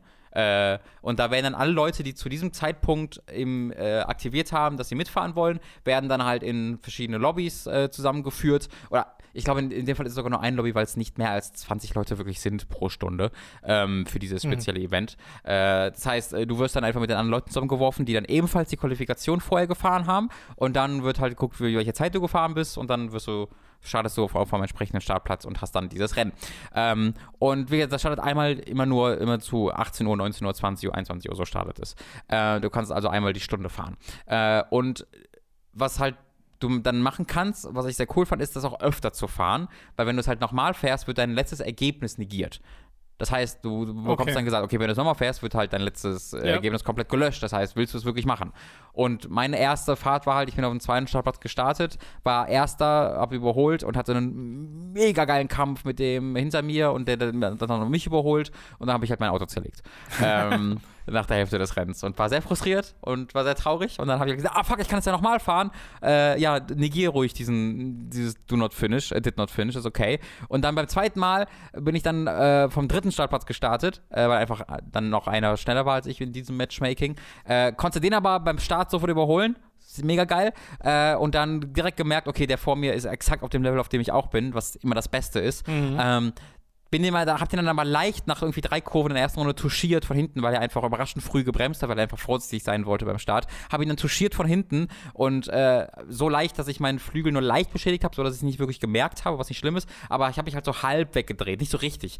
Äh, und konnte dann wieder fangen und war dann irgendwie Sechster oder Fünfter oder so vom zweiten Platz. Und habe dann den Rest des Rennens damit verbracht, äh, zurück auf den zweiten Platz zu fahren, wurde Zweiter. Und das war so fucking geil. äh, das hat sich so gut angefühlt, äh, dann wirklich noch Zweiter zu werden in diesem Rennen. Ähm, dieses, diese, dieser Event-Charakter, wo du weißt, okay, ich habe jetzt muss eine Stunde warten, Ja, bis ich die fahren kann. Chance, ja. Das gibt dem so viel Druck, aber auch so viel, äh, so viel Spaß dann. Äh, das sind auch 15 Rundenrennen, das heißt, die dauern auch ein bisschen länger. Das sind 25 Prozent von normalen Rennen. Du fährst also 20 Minuten dran, würde ich sagen. Du musst auch in die Box gehen, mindestens einmal während dieses Rennens. Äh, das heißt, du bist auch an viel am Überrunden. Ähm, hat mir wahnsinnig viel Spaß gemacht Schön. und ich wollte einfach nochmal erwähnen, dass es dieses ähm, Feature gibt. Ja, sehr schön. Formel 1 äh, kann ich ja jetzt auch ein bisschen nachvollziehen, was für ein tolles Spiel das ist. Ja! Äh, bevor wir zu den zwei Spielen kommen, die äh, ein bisschen, bei denen wir wahrscheinlich ein bisschen länger reden werden, äh, würde ich gerne noch deinen Eindruck einholen zu Bleeding Edge, dem Multiplayer-Spiel von äh, Ninja Theory, Mhm. das äh, demnächst erscheint. Ich habe gar nicht genau im Kopf wann. Gibt es überhaupt schon einen Release-Termin? Weil das jetzt ist ja quasi eine Beta. Müsstest du nachgucken. das Ich gucke mal leider gleich nach, während, während du Ja. erzählst, wie es denn ist Ja, ich habe diese Beta gespielt. Das, äh, was es überhaupt ist. Vielleicht Äh, auch nochmal zu Das erklären. tatsächlich, das wissen bei vielen nicht wissen tatsächlich. Also Bleeding Edge ist ein, äh, kommt exklusiv für Microsoft. Äh, ich sag nicht für Xbox, weil es kommt halt auch für PC. Äh, 27. Juni übrigens. 27. Juni. Es kommt von Ninja Theory, den Machern von Hellblade und DMC Devil May Cry und Heavenly Sword ähm, und Enslaved. Alles Spiele, die ziemlich cool sind auf ihre eigene nee, Art. Quatsch. 24. März. Oh, Das, wirklich? was, das, was ich gerade gelesen habe, war der ursprüngliche erste, glaube ich, Alpha-Termin. Ach krass, dann kommt es nächste Woche schon raus. Ja. Krass. Ähm, und äh, das ist halt eine, das ist ein Multiplayer-Spiel. Stellt euch sowas wie Overwatch vor im Kern, aber eben als Nahkampf ist auch nicht komplett richtig, aber als äh, stellt euch erstmal als Third-Person-Nahkampf-Action-Spiel, wo ihr eine Kombo-Taste habt mit der X. Also äh, es gibt halt auch Charaktere, die über Fernkampf angreifen tatsächlich, aber das ebenfalls aus dieser Third-Person-Auto-Aim-Perspektive heraus. Äh, du hast mit, du hast eine Angriffstaste, die X-Taste, äh, wo du halt Kombos mitmachen kannst, äh, und du hast dann äh, noch drei Skill-Tasten, wo du drei unterschiedliche Skills halt hast, die jeweils äh, natürlich jeder Charakter hat unterschiedliche Skills. Ist Anarchy Reigns ein passender ja, Vergleich? Am ehesten noch. Anarchy Reigns ist noch ein bisschen mehr Combo-basiert, äh, also hat noch ein bisschen mehr Action, äh, Character-Action-Game-Charakter. Ähm, w- w- ähm, Bleeding Edge geht noch, nimmt sich das so ein bisschen, kombiniert das halt mehr mit sowas wie dann auch, naja, so skillbasiert ist dann halt wirklich Overwatch. Ne? Das- Du hast dann zwei Skills, es gibt auch Healer, äh, die halt auf der X-Taste dann einen Heilungsstrahl rausschießen. Äh, aber es hat halt nicht diesen First-Person-Shooter-Charakter, also gar nicht. Und äh, deswegen ist es was sehr Eigenes für mich. Ne? Ähm, also ich mochte das sehr. Also ich glaube, am ehesten kann man es auch mit sowas vielleicht so wie was wie Smite vergleichen, äh, was ja dann aber spielerisch, also unmittelbar spielerisch, aber was dann ja kontextuell so ein League of Legends-Ding eher ist. Und das ist das hier halt nicht. Also hier hast du wirklich so. Aber das ist ja eigentlich was Gutes, wenn man sagt, es ist dann Voll. schon ein bisschen was Eigenes. Ma ich, ich, das mag ich tatsächlich Ja. auch sehr. Äh, was ich ebenfalls extrem mochte an Bleeding Edge ist sind die Character Designs. Du hast hier, Ja. ich weiß nicht, wie viele Charaktere sind das, so ein Dutzend ungefähr. Äh, und ich, ich bin die halt durchgegangen und ein oder zwei davon fand ich vielleicht ein, relativ ein bisschen langweiliger, aber fast alle fand ich einfach richtig, richtig großartig. Also diese Character Designs sind so abgefahren und spannend und, und, und, und erfindungsreich und kreativ, dass du, dass ich richtig Freude hatte, mir die anzugucken. Äh, es gibt einen Charakter, der hat einfach statt einem Arm so eine mechanische Snake, die er irgendwie auch steuern kann und sieht dann aus wie so ein Schlangenbeschwörer so ein bisschen. Es gibt einen Charakter, die ich äh, dann gespielt habe, die ich absolut liebte. Ich glaube, die ist Buttercup. Gibt es einen Buttercup in dieser Auflistung von Charakteren? Ja, Buttercup, ja. Ja, genau. Buttercup. Scheinen und, übrigens einfach zwölf zu sein. Ja, oh ja. Und Buttercup ist einfach eine etwas kräftigere Frau. Äh, super cool Designer, sie sieht einfach super cool aus. Äh, die auf einem, äh, auf so einem Art Einrad sitzt die ganze Zeit. Nicht wirklich, also fast so, so, so, so, eine Mischung aus Einrad und Rollstuhl, wo sie so durch die Gegend mitfährt, sitzend, die in, in jeder Hand so Sawblades hat, große. Mhm. Die kann aber quasi auch nach vorne lehnen und dann quasi ein Motorrad sein. Also sie benutzt dann die beiden Blades vorne so. als Vorderräder und fährt dann so durch die Gegend. Woran ähm, erinnert mich das? Ich überlege ganz Zeit auch, das kenne ich auch irgendwo her. Irgend, irgendwas hat genau das gemacht yeah. und ich weiß nicht genau was. Äh, Schreibt es in die Kommentare bitte. Ähm, das, also das ist super, super, super, super, super cool. Und sie hat halt so einen Get-Over-Here-Move, womit sie mhm. äh, Leute zu sich ziehen kann, was mhm. unglaublich effektiv und hilfreich halt ist, weil schnelle Charaktere dann einfach wegrennen wollen. Hat, Warte mal kurz, es gibt einen Delfin. Oh, den, das ist kein Charakter, glaube ich nicht. Nee. Ist das ein Charakter? Doch, der oh, hat der war nicht in der Beta. Fähigkeiten. Ist das ein, äh, beschreib den mal kurz. Schießt fortlaufend auf Gegner, hat einen Bubble-Block. Das ist, also, es ist, äh, was ich hier sehe, ist quasi ein Mech ähm, ja der, glaube ich, auf vier Beinen läuft, in ja. dem aber ein Delfin drin ist, der das den ist, wohl über Gedankenkontrolle steuert. Das ist so geil. Also, den Charakter gab es tatsächlich nicht in der, in der Beta. Ich habe ihn nicht gesehen. Aber ich habe gerade nur das, das Profilbild, ist halt einfach ein Delfin. ich gucke gerade, ob es noch mehr den. Es gibt doch einfach eine Schlange als Profil. Ja, genau, das ist das, was ich meine. Das ist halt so ein Skeletttyp, so, der ja. mit, mit, mit so Rastas, der aber ein, der hat einfach eine Seite einen Arm, auf der anderen Seite hat er keinen Arm. Stattdessen hat er einen, eine Schlange um die Schulter gelegt. So ja, eine aber weil er auch einfach Mac, eine Leiche ist, oder? So eine Mech-Schlange. Ja, also ich glaube auch, die Schlange ist der Charakter. Ja. Weil die, die Schlange ist auch die, die redet. Ähm, deswegen, ich glaube, diese Schlange hat diesen ja, Skelett. Das sieht, das sieht schon wirklich befallen. cool aus. Äh, und also jede, es gibt eine, es gibt eine Cyber-Witch, eine alte, die halt so ein, so ein äh, Cyber-Pod hat, aus dem sie Dinge beschwören kann. Sie ist super cool. Äh, wie heißt sie? Nico? Miko. Miko, die, die ist so eine Healerin, aber im Nahkampf und hat so eine geile Vogel. All diese Charakterdesigns sind fucking amazing.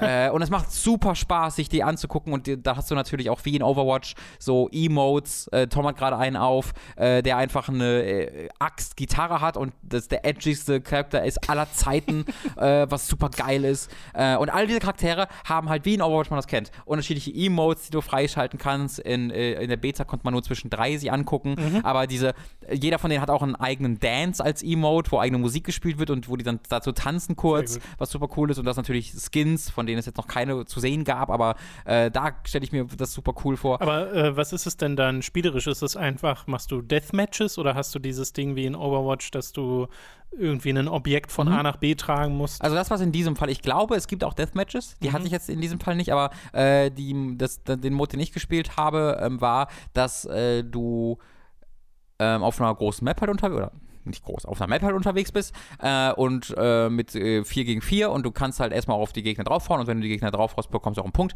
Äh, aber es spawnen immer wieder, also, oben läuft so ein Countdown runter, irgendwie eineinhalb Minuten äh, und dann spawnen so Energie- Kanister auf der Map. Mhm. Und die hm. musst du erst kaputt machen und dann kannst du die Energie daraus aufsammeln. Äh, und das, diese, diese Phase dauert dann irgendwie so eine Minute oder eineinhalb Minuten, wo die einfach spawnen und dann zieht oben wieder der Counter runter und dann äh, gibt es quasi die Delivery Phase und dann musst du diese, kannst du diese Energie okay. zu bestimmten Punkten auf der Map bringen, um die dort ja. äh, zu lagern. Aber wenn du halt angegriffen wirst währenddessen, wirst du halt unterbrochen. Mhm. Äh, und wenn du Gegner tötest, während die Energie haben, kannst du die natürlich selbst aufnehmen. Äh, und diese Delivery Phase dauert dann auch wieder anderthalb Minuten oder so. Das heißt, wenn du es nicht schaffst, die dort einzusammeln, dann musst du während der nächsten Einsammelphase auch das, was du gerade eingesammelt hast, quasi versuchen okay. aufzubewahren. Äh, und äh, das ist ein sehr, sehr schöner Mix, weil du musst du, so, es bringt schon auch viel Gegner umzubringen, einfach, äh, weil du dafür auch Punkte bekommst und weil du dafür ja auch deren Energy aufsammelst. Mhm. Aber es gibt sehr schön diese taktische Note, wo du auch abhauen kannst und so ein bisschen für dich selbst spielen kannst, versuchen zumindest, äh, um so abzuhauen. Äh, und ich hatte halt einfach mit Buttercup so wahnsinnig viel Freude, weil die hatte so viel HP. Ich bin kein einziges Mal gestorben in diesem Match. Ich habe irgendwie 15 Kills gehabt. Das gesamte gegnerische Team hatte, glaube ich, 6. Oh. ähm, das war auch, ich hatte also auch sehr viel Glück in diesem ersten Match, einfach weil das Gegnerteam gar keine Chance hatte. Ähm, da war, waren wir in einem sehr guten Groove mit unserem Team. Äh, aber mir macht es sehr, sehr Spaß, diese, diese Kombos anzugucken, dann die Abilities auszulösen. Dann hast du auch ein Ultimate, was du auslösen kannst, wo du auch verschiedene Ultimates hast pro Charakter. Ähm, ich habe das, was ich für Buttercup ausgewählt habe, war einfach, dass sie so Burnout dreht mit ihrem, mit sich selbst, weil sie das Motorrad ist äh, und da halt äh, Leuten einfach sehr viel Schaden bereitet.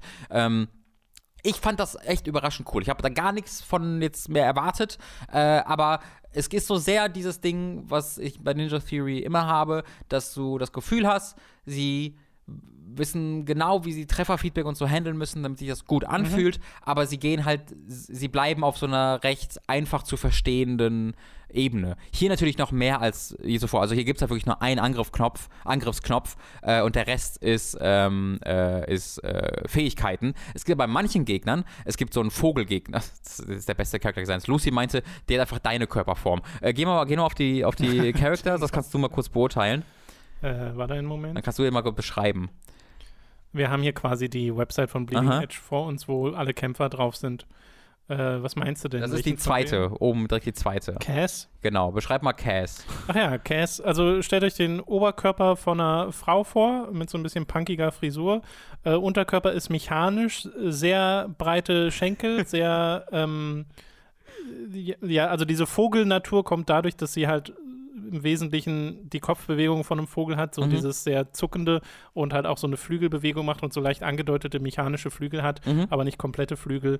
Äh, ja. Und sie hat auch Krallen und also ihre, ihre Mac-Beine, ihre großen, breiten ja, das Schenkel. Man, sieht man hier nicht so richtig. Äh, haben auch, auch so Krallen. Äh, und sie kann halt, sie hat halt eine, eine Ability auch, dass sie sehr hoch, sie kann den Sprung aufladen und halt sehr hoch springen. Und sie hat tatsächlich als eine ihrer Abilities auf der Y-Taste einfach noch einen Nahkampfangriff. Also die, die mit der X-Taste, ihr Normalangriff ist ein Fernkampfangriff, wo es halt mehrere Leute davon gibt, die einfach über Fernkampf agieren, aber über ihre Y-Taste ist, das sind einfach eine eigene Angriffstaste nochmal, wo du halt mehrmals auch Y machen kannst, um eine Combo zu machen. Mhm. Also das mag ich dann auch, dass sie da pro Charakter auch wirklich, äh, dass sehr unterschiedlich, äh, unterschiedlich rangehen. Ähm, fand ich richtig, richtig cool. Ich habe da irgendwie zwei Matches gespielt und die haben mir wirklich viel Freude bereitet. Fandest du es denn so cool, dass du glaubst, es am Release zu spielen? Ja, glaube ich schon. Also okay. am Release nicht, weil ich da wahrscheinlich nicht hier sein werde äh, und so, weil es halt ja. auch einfach mitten bei in Doom und äh, Animal Crossing und Half-Life rauskommt.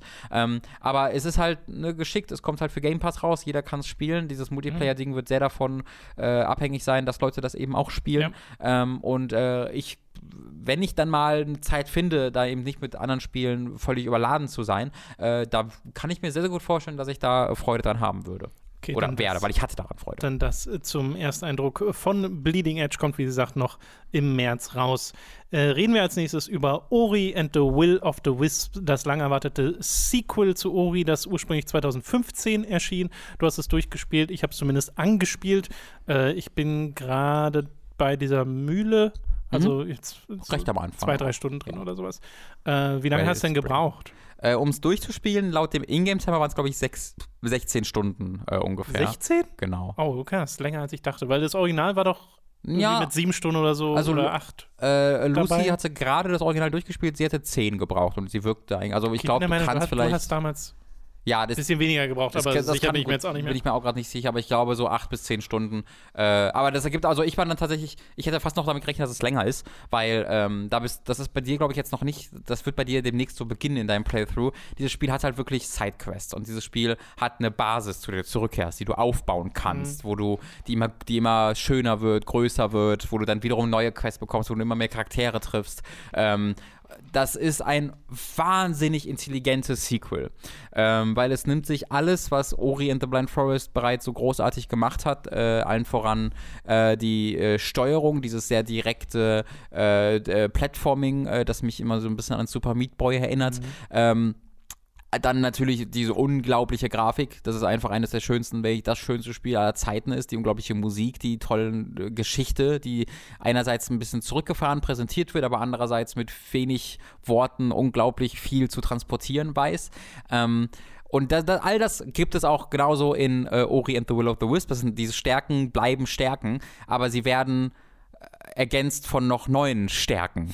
ähm, und das, was Ori hier macht, ist, sich ganz clever bei auch bei sowas wie Hollow Knight zu bedienen. Und zwar recht direkt auch. Aber eben nicht in allen Belangen, aber in, in einigen Belangen, wo es einfach, man merkt, das Spiel gewinnt hier dadurch. Ich musste bei dem bei dem Typen, der Karten verkauft an Hollow Knight denken. Ganz gab's klar. den vorher nicht? Den gab es vorher nicht, nein. Okay. Äh, vorher hast du einfach die, da gab es so Map-Stones, die du finden konntest. So. Äh, und das, das funktioniert einfach exakt wie in Hollow Knight. Ja. Du kannst innerhalb dieser, äh, dieser Areale einen Charakter finden, der Karten zeichnet, mhm. dann kannst du von ihm eine Karte abkaufen. Äh, das ist wirklich exakt so. Äh, genauso wie das neue Upgrade-System. Es gibt nicht mehr Abilities, die du, äh, die du in einem Skill-Tree freischaltest, sondern du hast jetzt genau dieses System wie in Hollow Knight, dass du ganz viele viele eigene Fähigkeiten findest, die bestimmte Fähigkeiten von dir erweitern oder irgendwelche Statuswerte erhöhen und wovon du dann vier oder fünf ausrüsten kannst und dann bekommst du mehr Slots mit der Zeit, ja. wovon du dann mehr ausrüstest. Es ist wirklich exakt eins zu eins wie in Hollow Knight.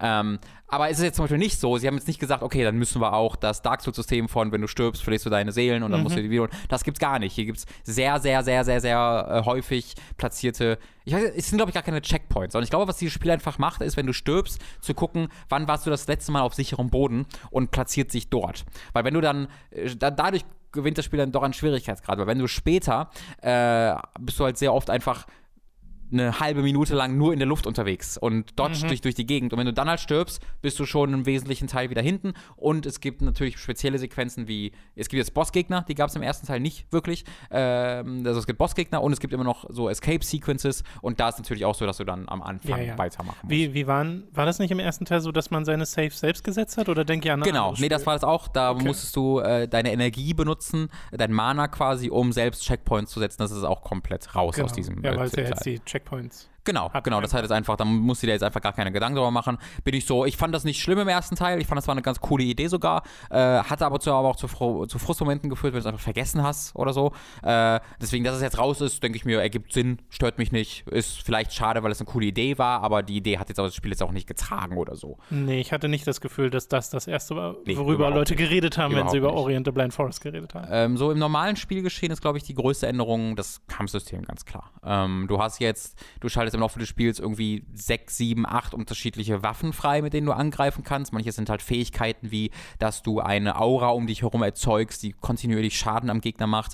Du kannst so eine quasi Drohne beschwören, was halt so ein kleiner Geist ist, der automatisch auf Gegner schießt. Dann hast du aber auch einfach direkte Angriffsmöglichkeiten. Du hast einen Bogen, den du benutzen kannst. Mhm. Du hast einen besonders starken Nahkampfangriff, so einen riesigen Hammer, den du beschwörst, der eben einfach der langsame, starke Angriff ist. Du hast ein normales Schwert. Du hast dann noch eine andere Fernkampfangriff, du hast so Ninja-Sterne, die du werfen kannst. Ganz, ganz viele unterschiedliche Dinge, die du, über, die du sowohl freischaltest, indem du bestimmte Schreine quasi findest. Wenn das, das, das sind dann so Fähigkeiten, die du für den Spielfortschritt brauchst, äh, was auch Kampffertigkeiten sein können. Aber viele von denen kannst du auch komplett gar nicht sehen. Also, weil viele von denen du einfach kaufst bei so einem Händler. Es gibt mhm. so einen Händler, der dir neue Kampffertigkeiten gibt. Äh, und äh, einige davon habe ich halt wirklich erst zum Ende gekauft, weil ich dachte, ich will das jetzt noch aufräumen. Du kannst ja auch nicht alle gleichzeitig benutzen. Genau, du kannst, das, das ist ein Kritikpunkt an dem Spiel. Ähm, du hast halt äh, eine, wie nennt man das, das Menü, wo man auswählt. So ein äh, hm. Kreismenü ja, genau. Du hältst halt die, die linke Schultertaste und dann wird dir alles angezeigt und dann wählst du mit dem linken Stick aus, äh, was du davon auswählen willst und du kannst halt drei deiner der X, Y und B-Taste zuweisen. Äh, und das ist einfach zu wenig. Also äh, da du sowohl deine Traversal-Fähigkeiten als auch deine Kampffähigkeiten da hast, ist es halt oftmals so, dass du mindestens eine Taste für irgendeine Bewegungsoption gerade brauchst, ähm, weil das Level das benötigt oder einfach weil es das Beste ist, um durch diese Welt zu schreiten. Das heißt, du hast dann nur noch zwei Angriffsmöglichkeiten. Da ist es dann oftmals so, dass du vielleicht doch eine einfach für deinen Standardangriff benutzt, wie ich. Ich will auf der X-Taste schon immer mein Schwert haben, einfach weil es ein schneller mhm. äh, Angriff ist. Und dann bleibt nur noch die Y-Taste. Und dann gibt es auch noch die Fähigkeit, mit der du dich zum Beispiel selbst heilen kannst. Das ja. heißt, die brauche ich aber nur in bestimmten Situationen. Das heißt, auf der Y-Taste habe ich eher einen normalen Angriff noch drauf liegen. Und wenn ich wieder heilen will, muss ich immer in die äh, Rage, in, in, das, in, das, Rundmenü rein, kann es aber von da nicht benutzen, sondern muss es dort erst an der Y-Taste zuweisen und dann die Y-Taste halten. Was das für mich da gebraucht hätte, wäre einfach äh, zwei Möglichkeiten, dass ich irgendwie auf den rechten Stick drücken kann und zwischen zwei Templates wechseln kann, dass ich so dann sechs Fähigkeiten ausrüsten oder könnte. Oder ein Trigger. Äh, oder ein Trigger zum Beispiel. Das würde, ja, die sind belegt. Äh, also, äh, das ergibt ja, ne, egal, irgendeine Taste halt, ist egal. das, ja, äh, irgendwas hätte man noch gefunden. Genau, dass halt irgendeine Taste noch benutzt wird oder das D-Pad, das äh, nicht so ja. viel gebraucht wird. Ähm, da, äh, das ist, ist, so fast mein einziger Kritikpunkt an diesem Spiel tatsächlich, das weil ich liebe es wirklich über alles. Also, ähm, dieses Kampfsystem macht mir unglaublich viel Freude, weil es ist, ich habe nach dem Gamescom Anspiel, nach der Gamescom Anspielsession vermutet, das so ein bisschen als Character Action Game äh, bezeichnet und das kommt nicht hin. Dafür ist es, das, das, das macht's nicht. Äh, dafür kannst du viel zu viel einstecken und hast auch, äh, muss auch, äh, du hast keinen Dodge-Button mit Invincibility Frames, sondern du kannst halt wegdodgen, aber kannst währenddessen noch getroffen werden. Mhm. Äh, dafür ist es ein bisschen zu unübersichtlich. Äh, also was es dann viel mehr macht, ist einfach, dass du halt so ein bisschen draufklopfst und versuchst, möglichst vielen Angriffen auszuweichen. Aber wenn du halt welche mitnimmst, ist auch nicht schlimm, du kannst dich ja heilen spielen äh, oder dann in Fernkampf gehen. Ja. Äh, und da hatte ich einfach sehr viel Spaß an dem Spektakel und an der Abwechslung, dass ich so viele Angriffsmöglichkeiten hatte. Dass ich jetzt sage, jetzt benutze ich mal diesen Feuerball, mit dem ich die verbrennen kann. Ah, das funktioniert gut, sehr schön. Dann mache ich jetzt mit dem Hammer drauf an und werden die weggeschleudert. Der Trefferfeedback von diesem Hammer ist mega geil. Ähm, das heißt, da hatte ich dann vor allen Dingen einfach Spaß daran, weil ich so viele Angriffsmöglichkeiten hatte, weil es alles so toll aussieht, weil es so tolles Trefferfeedback hat und weil es dann so äh, immer wieder ziemlich coole Gegnerdesigns gab. Mhm. Es ist ein bisschen spammy im Kampfsystem, ja, würde ich es beschreiben, weil man einfach sehr angehalten ist, dadurch, dass das Spiel ja generell recht flink ist, mhm. auch in der Bewegung, äh, doch sehr viel anzugreifen und auch zum Beispiel mit dem Bogen, äh, gerade wenn man diese eine Fähigkeit hat, kann man ja auch Rapid Fire mhm. machen, was auch gut Damage macht. Ähm, und ich sehe total, wie du zuerst auf den Character Action Game Vergleich gekommen bist, mhm. weil du halt schon cool die Moves kombinieren kannst. Also ja. wenn du dann wegdodgst, dann ganz viele Pfeile reinhaust und der über dich drüber springt und dann kannst du ja nach oben mhm. schlagen mhm. und dann wird er ein bisschen weggebounced. Du, du hast eigene also Air-Kombos so. Genau, ja. das, das, das, das sehe ich schon, wie man, ja. wie man da drauf kommt. Und ich habe es jetzt so gemacht, dass ich mir mit einem Perk einfach den eingesteckten Schaden reduziere, wodurch mhm. ich quasi noch rücksichtsloser agieren kann. Und theoretisch könnte man ja jetzt das noch kombinieren mit diesem anderen Perk, mit dem man mehr Damage macht, aber auch mehr einsteckt, ja. wodurch man quasi diese genau. Verteidigungsdifferenz aufbraucht und ja. dann einfach nur im Endeffekt mehr Schaden macht. Ja. Habe ich jetzt aber noch nicht gemacht.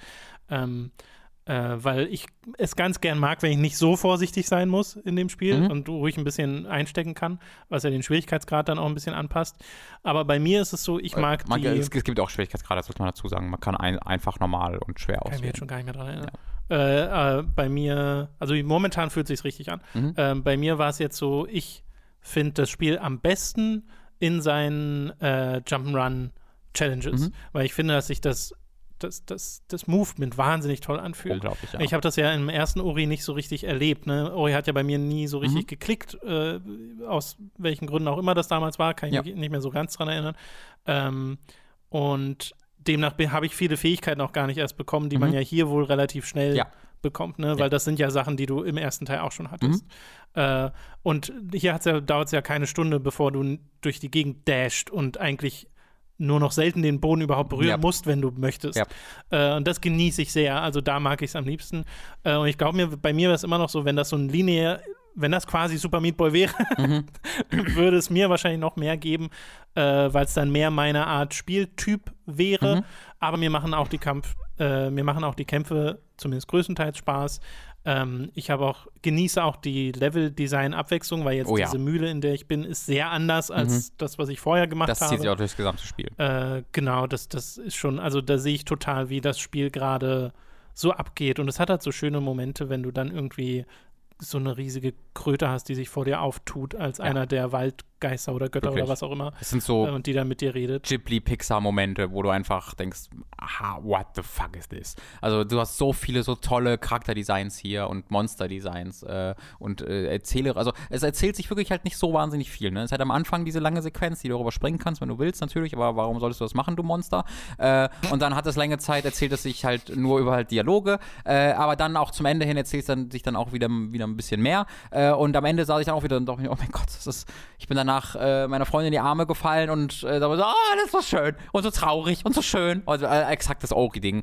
Ähm, mhm. Das alles so sehr diese, also ich würde es als optimistische Melancholie bezeichnen, was du ganze Zeit hier präsentiert bekommst. Es ist halt, was, was, was, was übelst faszinierend sind, sind die Sidequests. Also du hast wirklich eine äh, Anzahl an Sidequests, jetzt nicht unglaublich viele, aber halt schon ein paar. Und wo du einfach mit unterschiedlichen Charakteren redest und die sagen dann, ey, es ist oft cute. Du hast so kleine Erdmännchenwesen, so Erdmännchenhasen, die mega cute sind. Äh, und dann von denen triffst du ganz viel. Und einer sagt dir dann, ich habe meine, ich habe meine, meine Erden, die sind eine Acorn, ich habe meine Acorn ver verloren, das ist da in so eine Spalte reingerutscht und ich komme da nicht rein. Oh, ich wollte so gerne meine Acorn haben. Und dann musst du halt einen Weg finden, ihr, ihre, ihre, ihre Eichel zurückzubringen. Und dann ist sie halt mega excited darüber. Und die sagen immer unfassbar cute Dinge, wenn sie das machen aber diese Sidequests haben so einen Dark Souls-Charakter. Nicht auf spielerischer Ebene, aber auf einer Ebene, wo du ganz oft halt machen, äh, einer sagt dir, oh, das ist gerade alles so scheiße, mach doch mal, hilf mir mal bitte so, mach das mal für mich. Dann machst du das und dann sagst, ah, hat leider entweder gar nichts gebracht oder die Situation schlimmer gemacht. Das erinnert mich eher an Nier.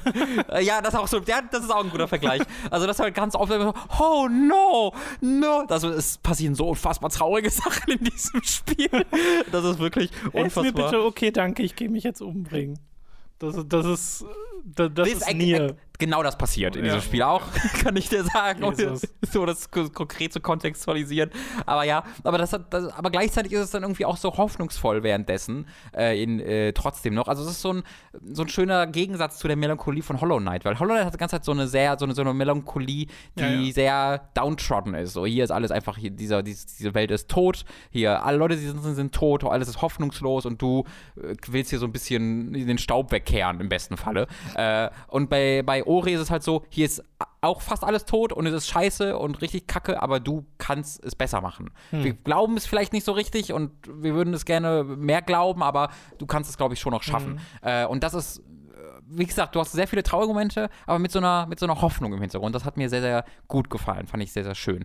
Ähm, ich fand dieses Spiel, also längst nicht das ist vielleicht falsch gesagt. Ich wollte sagen, ich fand es ein bisschen zu einfach, aber das stimmt nicht. Ähm, es war, im, in dem Spiel fehlten halt ein bisschen die Schwierigkeitsgrad-Spitzen, die Ori hatte in seinen Escape-Sequences. Die gibt es auch hier. Ich hatte das Gefühl, die sind ein bisschen einfacher in diesem Spiel. Ähm, das ist aber, ergibt einfach Sinn, weil das, was das Spiel stattdessen macht, ist, kontinuierlich ein bisschen schwieriger zu werden und dann zum Ende. Also mhm. die letzte Stunde ist wirklich arschschwer. Äh, aber auf okay. eine für mich sehr positive Art. Ähm, wo vor allem das Platforming dann wirklich richtig ranzieht und sagt, so, jetzt zeig mal, was du kannst. Äh, aber macht das eben nicht, wie das in Ori 1 war, in so über Spiel verteilt in einzelnen Sequenzen, wo du sagst, so, what the fuck is this now? Ähm, sondern äh, schafft das scheinbar für mich ein bisschen steter und, und, und, endet dann halt am Ende wirklich in einer richtig anspruchsvollen, äh, langen Sequenz, die dann eine Stunde dauert, wo ja. du wirklich deine Skills zeigen musst. Und dann gibt es auch die Bosskämpfe, werden zum Ende halt auch ein bisschen. Also nicht ganz, also die habe ich schon meistens im ersten und zweiten Versuch geschafft, aber da habe ich schon gemerkt, so, okay, jetzt kann hier in diesem Moment kann ich nicht mehr spammen. Äh, viele mhm. der Bosse kann man spammen, aber in diesem Moment muss ich wirklich aufpassen und dodgen. Äh, aber dann hatte ich auch da viel Freude mit, weil okay. das alles sehr klar Schön. kommuniziert wird. Ja, ich weiß gar nicht, was es bei mir ist. Ich finde ja auch, wenn ich das Spiel jetzt, als ich es gespielt habe, dachte ich so, ah, das Plattforming ist so schön und es sieht so schön aus und die Story ist cute äh, mit der kleinen Eule am Anfang. Äh, da brauchst du ja auch nicht lange, bevor es so an äh, an dein Herz appelliert. Mhm. Äh, aber äh, ich merke dann, dass das auch einen guten Spielfluss hat und dass ich gar nicht, ich, gar nicht so viele Kritikpunkte habe. Bei mir ist nur nicht das vorhanden, dass ich, wenn ich das Spiel jetzt beendet habe, dann un, unbedingter Bedarf da ist, das jetzt weiterzuspielen. Ich habe so das Gefühl, ja, das ist, das ist gut und das hat mir Spaß gemacht, aber ich ich kann die Begeisterung leider nicht teilen und ja, das weiß nicht warum. Ich gar nicht. ja, ich weiß auch nicht warum. Also allein schon auf optischer Sicht war hat das so nach mir geschrien, alles zu sehen, was mir dieses Spiel zu bieten hat, jeden Charakter zu sehen, jede Umgebung zu sehen. Ja, selbst da, ähm, selbst das ist, kann ich auch nicht ganz teilen. Krass, weil ich finde halt wirklich, das ist das schönste Spiel, das ich je gespielt habe. Das ist das schön, das ist. Das ist eine, ich könnte sofort, also ich sitze davor. Robin, du machst solche Aussagen. Ich weiß, nicht das selten. ist das schönste Spiel, das je, gespielt, das je gebaut wurde. Ich saß da und kotz, hat einfach jederzeit anfangen können zu weinen. Das ist, ich ich habe sowas noch nie, dass es ein Spiel ist, ist fucking unglaublich. Und alle Leute, die daran gearbeitet haben, sollten äh, einen Nobelpreis für Kunst bekommen. Gibt es sowas? Kunstnobelpreis, den Oscar, was weiß ich. Das ist ein Kunstnobelpreis. Gib denen halt irgendeinen Preis jetzt. Gib denen jetzt einen Preis. ähm, ja, also ich, Schneller, find schnell ein. ich bin wirklich.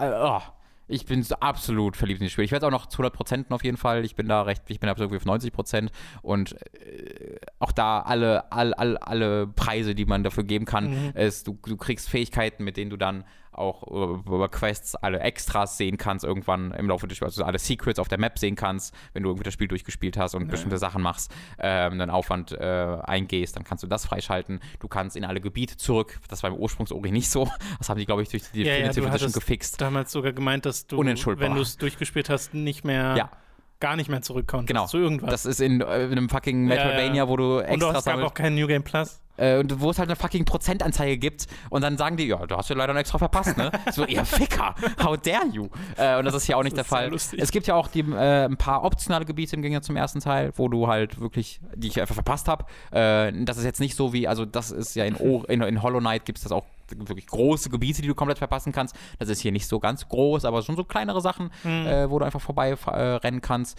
Äh, und äh, dieses Spiel hat äh, mehr noch als andere Metroidvanias halt so ein unglaublich geiles Progression-Gefühl. Also zum Ende, du sagst ja jetzt schon, ne, dasht man im Grunde nur noch durch die Luft. Ja. Äh, zum Ende hin ist das ein völlig anderes Spiel. Zum Ende hin hast du solche Fähigkeiten, wo du halt wirklich in, wo du vorher eine Minute gebraucht hast, um irgendwie ein paar Parcours zu durchstreiten, brauchst du jetzt fünf Sekunden, weil du einfach alles skippen kannst. Und das ist so fucking befriedigend, wenn du dann am Ende aufräumen willst und die Upgrades noch holen möchtest. Achso, und das dann einfach kannst du so durch die.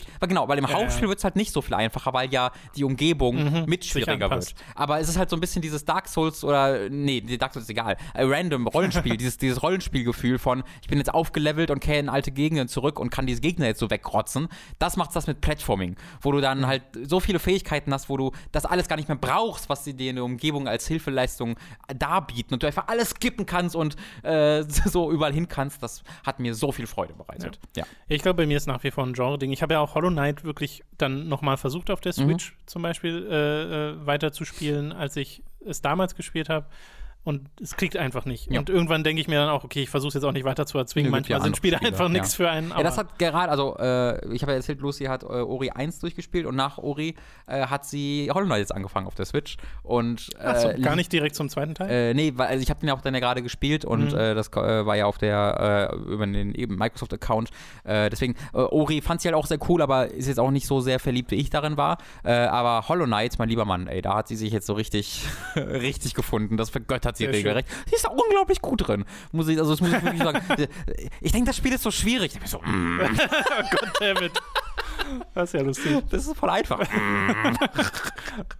äh, okay, gut, ja. äh, dann soll es gewesen sein zu Ori and the Will of the Wisps. Gibt es aktuell für PC und Xbox. Was man vielleicht erwähnen sollte, äh, Xbox One Original Performance nicht sonderlich Stimmt, toll. Ja. Xbox One X Performance hat wohl auch ein paar Probleme. Es ist generell buggy, es hat technische Probleme. Ja. Also es ist bei mir auf dem PC auch zwei, dreimal abgestürzt. Okay. Ähm, ich hatte auf dem PC jetzt noch keine ja. großen Sachen, die mir jetzt aufgefallen wären, die erwähnenswert wären, aber man liest es dann doch recht häufig ja, und äh, auf jeden Fall. das sollte man auf jeden Fall dazu sagen, da weiß man nicht so richtig, was da passiert ist. Es hat so es hat auch ganz lustige technische Probleme, also das, ich weiß gar nicht, ob das als Absturz werten kann, aber da habe ich das Spiel gestartet und dann ging halt, die, die, die Splat-Screens kamen am Anfang, dann gibt es eine kurze Ladezeit und dann kam halt der Hintergrundbildschirm vom Hauptmenü und die Musik, aber das Menü kam nicht.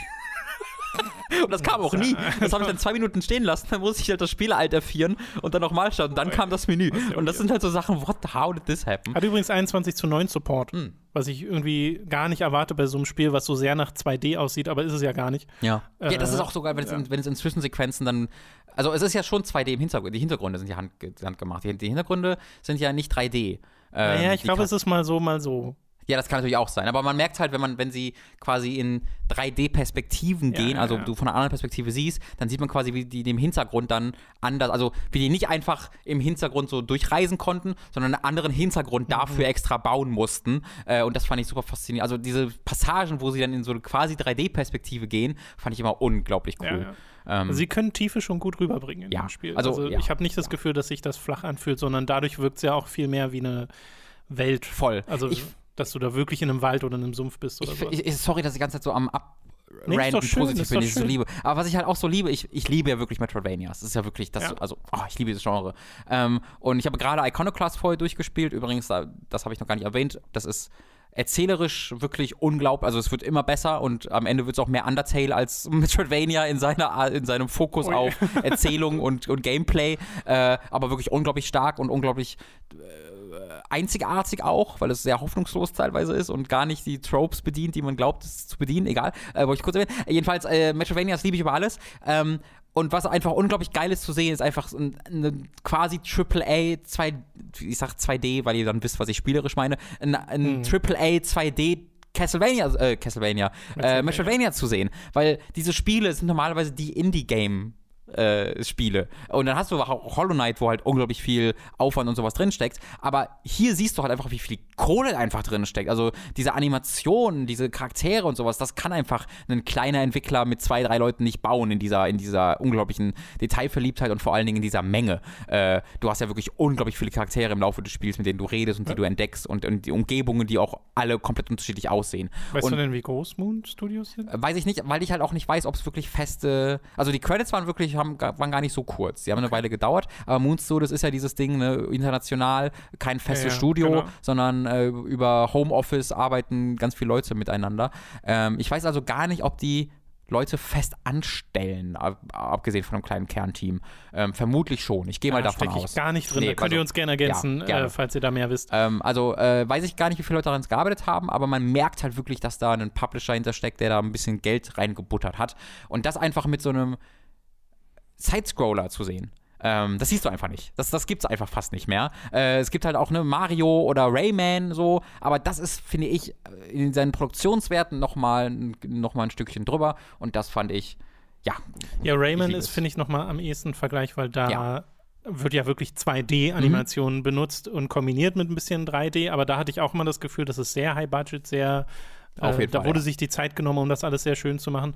Äh, bei Mario ist ja weird, weil die 2D-Mario-Spiele, die New Super Mario Bros. Line, ist ja sehr egal optisch. Äh, also auf dem, auf dem Ursprungs-DS war es noch ganz cool, das mhm. zu sehen, aber danach hat sich so ein bisschen verloren. Ja. Und bei Nintendo suchst du das dann eher bei Donkey Kong oder sowas? Ja, oder bei sowas wie Yoshi, das. Ähm, genau, wo sie verschiedene Stile aus. ausprobieren. Genau, genau. Äh, genau, Und bei Mario irgendwie nicht. Nur in den 3D-Spielen dann halt wieder. Genau. Äh, okay, das soll es gewesen sein zu Orient the Will of the Wisps. Ist im Game Pass natürlich auch, sollte man vielleicht Ist im Game Pass, könnt ihr also auf PC und Xbox spielen. Und äh, wir empfehlen dann mal die PC-Version, weil sie ein bisschen stabiler zu die sein sind, scheint. Die sind ein bisschen stabiler, auch sowas wie Karten aufrufen oder die Karte aufrufen geht schneller. Das dauert auf der Xbox ein bisschen, bisschen länger. Okay. Ich habe es aber auch auf der Xbox gespielt und da hat's also ich hatte da jetzt nicht das Gefühl, dass ich da eine äh, schlechte Version spiele. Ich habe auch auf der X gespielt, muss ich dazu sagen natürlich, mhm. auf der äh, auf der besseren, auf der stärkeren. Ich Xbox. hatte so einen Tweet gesehen von Speckups, der äh, sehr unterwältigt war von der Xbox One X Performance.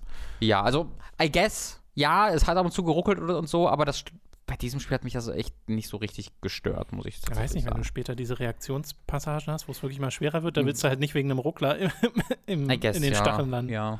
Äh, wer weiß, nun gut, äh, das soll es äh, dazu gewesen sein. Neo 2 haben wir noch auf der Liste stehen. Äh, das haben wir beide angespielt. Robin ist äh, allerdings ein ganzes Stück weiter als ich. Ich habe im Wesentlichen äh, das erste richtige Level komplett mhm. gespielt, dann eine Submission gemacht, mhm. die einzige, die es da zu dem Zeitpunkt gab, mhm. und dann das nächste Level angefangen und bin da jetzt mittendrin. Ja, genau. Ich bin dann quasi ein, anderthalb Level weiter. Äh, okay. Und da diese Level ja sehr lange dauern, teilweise, ähm, ist das mehr, als wonach es klingt. Ich bin am Ende dieses, also äh, es ist ein Kapitel unterteilt äh, und ich bin jetzt am Ende des ersten Kapitels. Ich habe jetzt quasi als Option Go to Next Region. Ja. Ähm, was ich aber noch nicht mache, weil ich auch noch jetzt neue Sidequests habe, die ich erstmal machen will, wo du halt oftmals äh, nicht immer, aber oftmals in alte Gebiete zurückkehrst, ja. die dann irgendwie, wo es dann Nacht ist stattdessen und wo du dann andere Aufgaben äh, bekommst, die da zu machen. Ich meine, du hast ja mit Leo vor kurzem erst über Nio gesprochen, mhm. äh, wo du eine dieser Beta-Alpha-Dingsbums-Tests ja. gespielt hast. Und äh, Leo hat das ja früher auch schon gemacht. Und äh, Leo hatte jetzt sogar schon einen eigenen Stream. Könnt ihr gucken auf äh, twitch.tv slash The German Guide. Gab sogar schon zwei Streams zu Nio. Ist doch schon äh, noch auf Time Zeitpunkt. 3 demnächst, oder? Äh, ich hoffe es, wenn Leo sie hochlädt. Hängt sehr von Leo ab. Hey Leo? Leo? Leo? Leo? nun, und da könnt ihr da mal reingucken. Ich habe äh, eigentlich gar nicht vorgehabt, Nio zu spielen, war mhm. dann aber von der positiven Berichterstattung doch zumindest neugierig, äh, sodass ich mal reingeguckt habe und habe auch meinen Spaß mit dem Spiel. Äh, das Ding ist, es ist eigentlich das Gleiche, was ich mit Neo 1 durchmache momentan, dass ich mir auch denke, Neo 1 macht mir auch Spaß. Und irgendwann komme ich aber an die Stellen, wo es mir eben keinen Spaß mehr macht, weil äh, Neo schon sehr hardcore ist. Und das Gefühl habe ich jetzt auch wieder, dass ich so denke, okay, äh, ich habe mir die Switch Glaive ausgesucht als mhm. Waffe, was so eine Sense ist, die man in, die sich in unterschiedliche Formen verwandelt, je nachdem, in welcher Haltung du gerade bist. Mhm. Und benutze sie meistens auch in ihrer in der schweren Haltung, mhm. wo sie wirklich eine Sense ist, was super cool aussieht, ja. weil du einfach ein Sensenmann bist. Und du hast äh, relativ schnell mit den ersten Skillpunkten auch einen ähm, einen Move, den du an, äh, ans Ende von Kombos ranhängen kannst, äh, wo dein Charakter die Gegner einfach köpft. Also der macht wirklich so einen Move, wo Geil. die dann so auf, auf Schulterhöhe, was ja gerade bei den vielen menschlichen Gegnern am Anfang äh, sehr effektiv ist, äh, die Leute köpft. Das auch super cool aussieht. Ist ja generell wieder sehr gory, das Spiel. Mhm. Äh, und sehr Neo 1, kann man auch direkt dazu sagen, mhm. aber das war von habe ich das Gefühl, Anfang an die ja. Erwartung. Also ja. ich hatte nie das Gefühl, dass Team Ninja das als mehr als das verkauft. Ähm, nur mit dem Unterschied, dass es halt mehr ist und auch zusätzliche Fähigkeiten, weil diese ja. ganze Yokai-Nummer jetzt halt ganz groß im Fokus steht, dass du selbst dich in den Yokai verwandelst und auch Yokai-Fähigkeiten hast, die sich verändern, die man slotten kann, mhm. wo auch noch Equipment eine Rolle spielt. Äh, die, ich tue mich ein bisschen schwer, all diese Systeme, die das Spiel hat, wirklich auch zu verinnerlichen, zu nutzen. Manchmal vergesse ich auch, dass es das hier noch gab, mhm. äh, weil ich wirklich da das Gefühl habe, dass es sehr viel nach wie vor. Das hatte ich auch bei Neo 1 schon. Ja. Es ist ein bisschen übersichtlicher, was die Skills angeht, aber trotzdem hast du ja noch diese verschiedenen Skill-Bäume, die dann mhm. auch so diese Radialmenüs sind. Es, mhm. ist, ist so viel. Es ist sehr viel. ähm, ich hatte, also da es in diesem Spiel ein bisschen Tutorials gibt, hatte ich das Gefühl, ich bin deutlich besser reingekommen als bei Neo 1. Natürlich find, auch, weil ich Neo 1 gespielt habe. Ja, ich finde die Tutorial-Einbindung übrigens sehr lustig. Wenn das du so irgendwie stirbst, ist, ne? nee, wenn du stirbst und dann steht im Ladebildschirm, Ach so. übrigens, du kannst so und so die äh, äh, Yokai-Fähigkeiten benutzen und kannst aus dem Ladebildschirm das Tutorial raus. Ist das so? Ja, ja. Das habe ich ganz, wusste ich gar nicht. Also ähm, was ich halt sehr empfehle, wenn ihr das Spiel neu startet, äh, nach der Charaktererstellung seid ihr halt in so einem Raum, wo ihr die ersten Waffen auswählt und da könnt ihr halt äh, am quasi Lagerfeuer sowohl Waffentutorial starten, aber dann auch Yokai-Tutorial starten. Und das sind sehr wesentliche Infos, die ihr da bekommt, wenn ihr den ersten Teil nicht gespielt habt. Ähm, ich habe einen Speer als Hauptwaffe äh, genommen. Äh, und ich weiß nicht, ob es an dieser Waffe konkret liegt, aber mir fällt alles deutlich leichter als im ersten Teil. Ähm, und zwar nicht, dass es mir leicht fällt. Ich sterbe unglaublich oft. Und gerade jetzt, ich, also der letzte Boss, den ich besiegt habe, der war der erste, der so richtig so, puh, mein lieber Mann, ähm, der haut aber ganz schön rein, aber den habe ich dann auch besiegt bekommen. Aber mit diesem Speer habe ich wirklich das Gefühl, dass ich das komplett unter Kontrolle habe und dass es mein Ding ist, das zu verlieren. So, also wenn ich irgendwo besiegt mhm. werde, dann ist das, habe ich da irgendwas falsch gemacht in meiner Herangehensweise, weil dieses Speer so viel Reichweite hat mit seinem, äh, mit seinem starken Angriff in der obersten Haltung auch, äh, dass ich da sehr, sehr, sehr gut mit, mit klarkomme. Also da habe ich gerade extrem viel Freude dran. Vielleicht Schön. als Info an Zuhörer oder Zuschauer, falls ihr äh, irgendwie ein Problem habt mit Neo, vielleicht hilft der Speer. I don't know. Ich habe das Gefühl, ähm, mir fällt das Spiel momentan auch nicht so schwer mit der Sense in der schweren ja. Haltung, weil du halt zwar ein bisschen langsamere Moves machst, aber mhm. auch richtig Damage. Also mhm. die macht halt, die haut ja, halt richtig rein dann. Beim Schwert auch. Äh, so. Gerade wenn man es ein bisschen ausgerüstet hat. Äh, womit ich mich aber schwer tue, ist dann wirklich auch Stances zu wechseln und ich habe immer das, das Gefühl, ich, das mache ich halt fast gar nicht, ich, aber das muss ich Genau, auch ich auch nicht. Und ich habe auch bisher nicht das Gefühl, dass ich es muss, aber ich habe ja. irgendwie immer in Neo das Gefühl, und so ging es mir teilweise eben auch schon im ersten Teil, ich habe so eine riesige Werkzeugpalette mhm. und ich benutze aber nur den Hammer. Ja, aber das, das finde ich halt ganz geil, dass du halt machen so viele Sachen kannst, aber dann nicht unbedingt musst. Also es gab jetzt gerade gerade einen Boss, ich weiß genau, was du meinst. Es gab halt gerade einen Boss, wo ich das das erste Mal gemacht habe mit dem Switch, äh, äh okay, Stance ja. switchen. Und zwar nicht, weil ich musste, aber es war ein Boss, wo der halt meiste Zeit einfach ein Gegner war und der hat sich dann immer mal wieder aufgesplittet. Und wenn er sich aufgesplittet hat, äh, du konntest quasi, bevor der sich aufsplittet, schon die anderen Teile, die dann an seinem Körper sind und die dann zu eigenen Gegnern werden, konntest du schon vorher beschädigen, wenn die noch an seinem Körper dran sind. Äh, und mein mein normaler Speerangriff ist halt ein sehr zielgerichteter, so ein Stoß nach vorne, äh, der halt nur einen trifft. Das heißt, da habe ich dann sehr bewusst eine anderes, bin in eine andere Stance mit dem Speer sodass ich eher ausschweifende äh, Rundumschläge gestartet habe, sodass ich die dann alle getroffen habe damit. Und wenn ich dann die anderen Ads besiegt habe, bin ich dann wieder in die, in die hohe Haltung gegangen, äh, wo ich dann wieder einzelne Gegner mit attackiert habe, vor allen Dingen. Mhm. Also das war dann, da habe ich es dann tatsächlich mal gemacht. Ähm, was ich aber total unintuitiv finde, immer noch, ist halt zum Beispiel Waffen zu wechseln währenddessen. Weil dafür musst du ja die R1-Taste halten und dann nach unten drücken. Und du kannst auch nicht sofort machen. Du musst die R1-Taste für eine Sekunde oder eine halbe Sekunde halten oder so, bevor du nach unten drücken kannst, um die Waffe zu wechseln. Und also es ist während eines Kampfes, geschweige denn eines Bosskampfes, fast immer Selbstmord. Weil du dann halt auch nach rechts zu diesem kleinen Eigen guckst, ob du es wirklich erfolgreich gemacht hast. Und dann werde ich immer getroffen in der Zwischenzeit. Und in Nio ist es halt auch immer so, wenn du zweimal getroffen wirst, bist du wahrscheinlich tot. ähm, ja. Deswegen dieses, ich hätte gerne eine, eine One-Button-Lösung dafür, wie ich auf Knopfdruck meine Waffen wechseln kann. Äh, und zwar einfach zwischen zwei mhm. Sets, wie ich das jetzt auch habe. Äh, das ist nicht so richtig einfach möglich, äh, meiner, meiner Ansicht nach. Äh, aber äh, ich würde ganz besonders nochmal loben wollen in dem Spiel, äh, die, die, die, die Geschichte tatsächlich. Äh, weniger die Geschichte selbst in der Erzählung, die es dir präsentiert, weil die ist auch in meiner bisher noch sehr zurückgefahren. Du bist halt ein Yokai, halb Mensch, halb Yokai äh, und deine Eltern wurden umgebracht und du hast so einen Dolch von denen bekommen und bestimmt ist das alles wahnsinnig prophetisch und du wirst dann irgendwie, weiß ich nicht, Jesus. Äh, aber bisher ist es einfach so, du triffst halt einen Charakter und mit dem zusammen wollt ihr die Spirit Stones, das Amerita, äh, sammeln, einfach nur, weil das halt, so könnt ihr euch halt ernähren und der Typ will das auch machen, um reich zu werden und das ist gerade eure Aufgabe und ihr erledigt halt Aufträge für andere. Ähm, das wird jetzt, glaube ich, demnächst schon ein bisschen mehr, aber was ich, was mir vor allen Dingen sehr gut gefällt, ist einfach die, Präsenta äh, ist einfach die Präsentation. Äh, ist, dass es sehr, dass es sich sehr direkt erzählt. Es macht halt, also bei Neo 1 hatte ich immer das Gefühl, es hat da Zwischensequenzen, aber die waren immer super, also haben sehr wenig erzählt, mhm. meinen Eindruck nach. Ich habe sehr wenig verstanden von dem, was da erzählt wird. Und es war so ein Zwischending zwischen einem äh, traditionellen äh, Actionspiel mit Zwischensequenzen und dieser Dark Souls Herangehensweise von Charakteren, die dir nichts wirklich erklären wollen.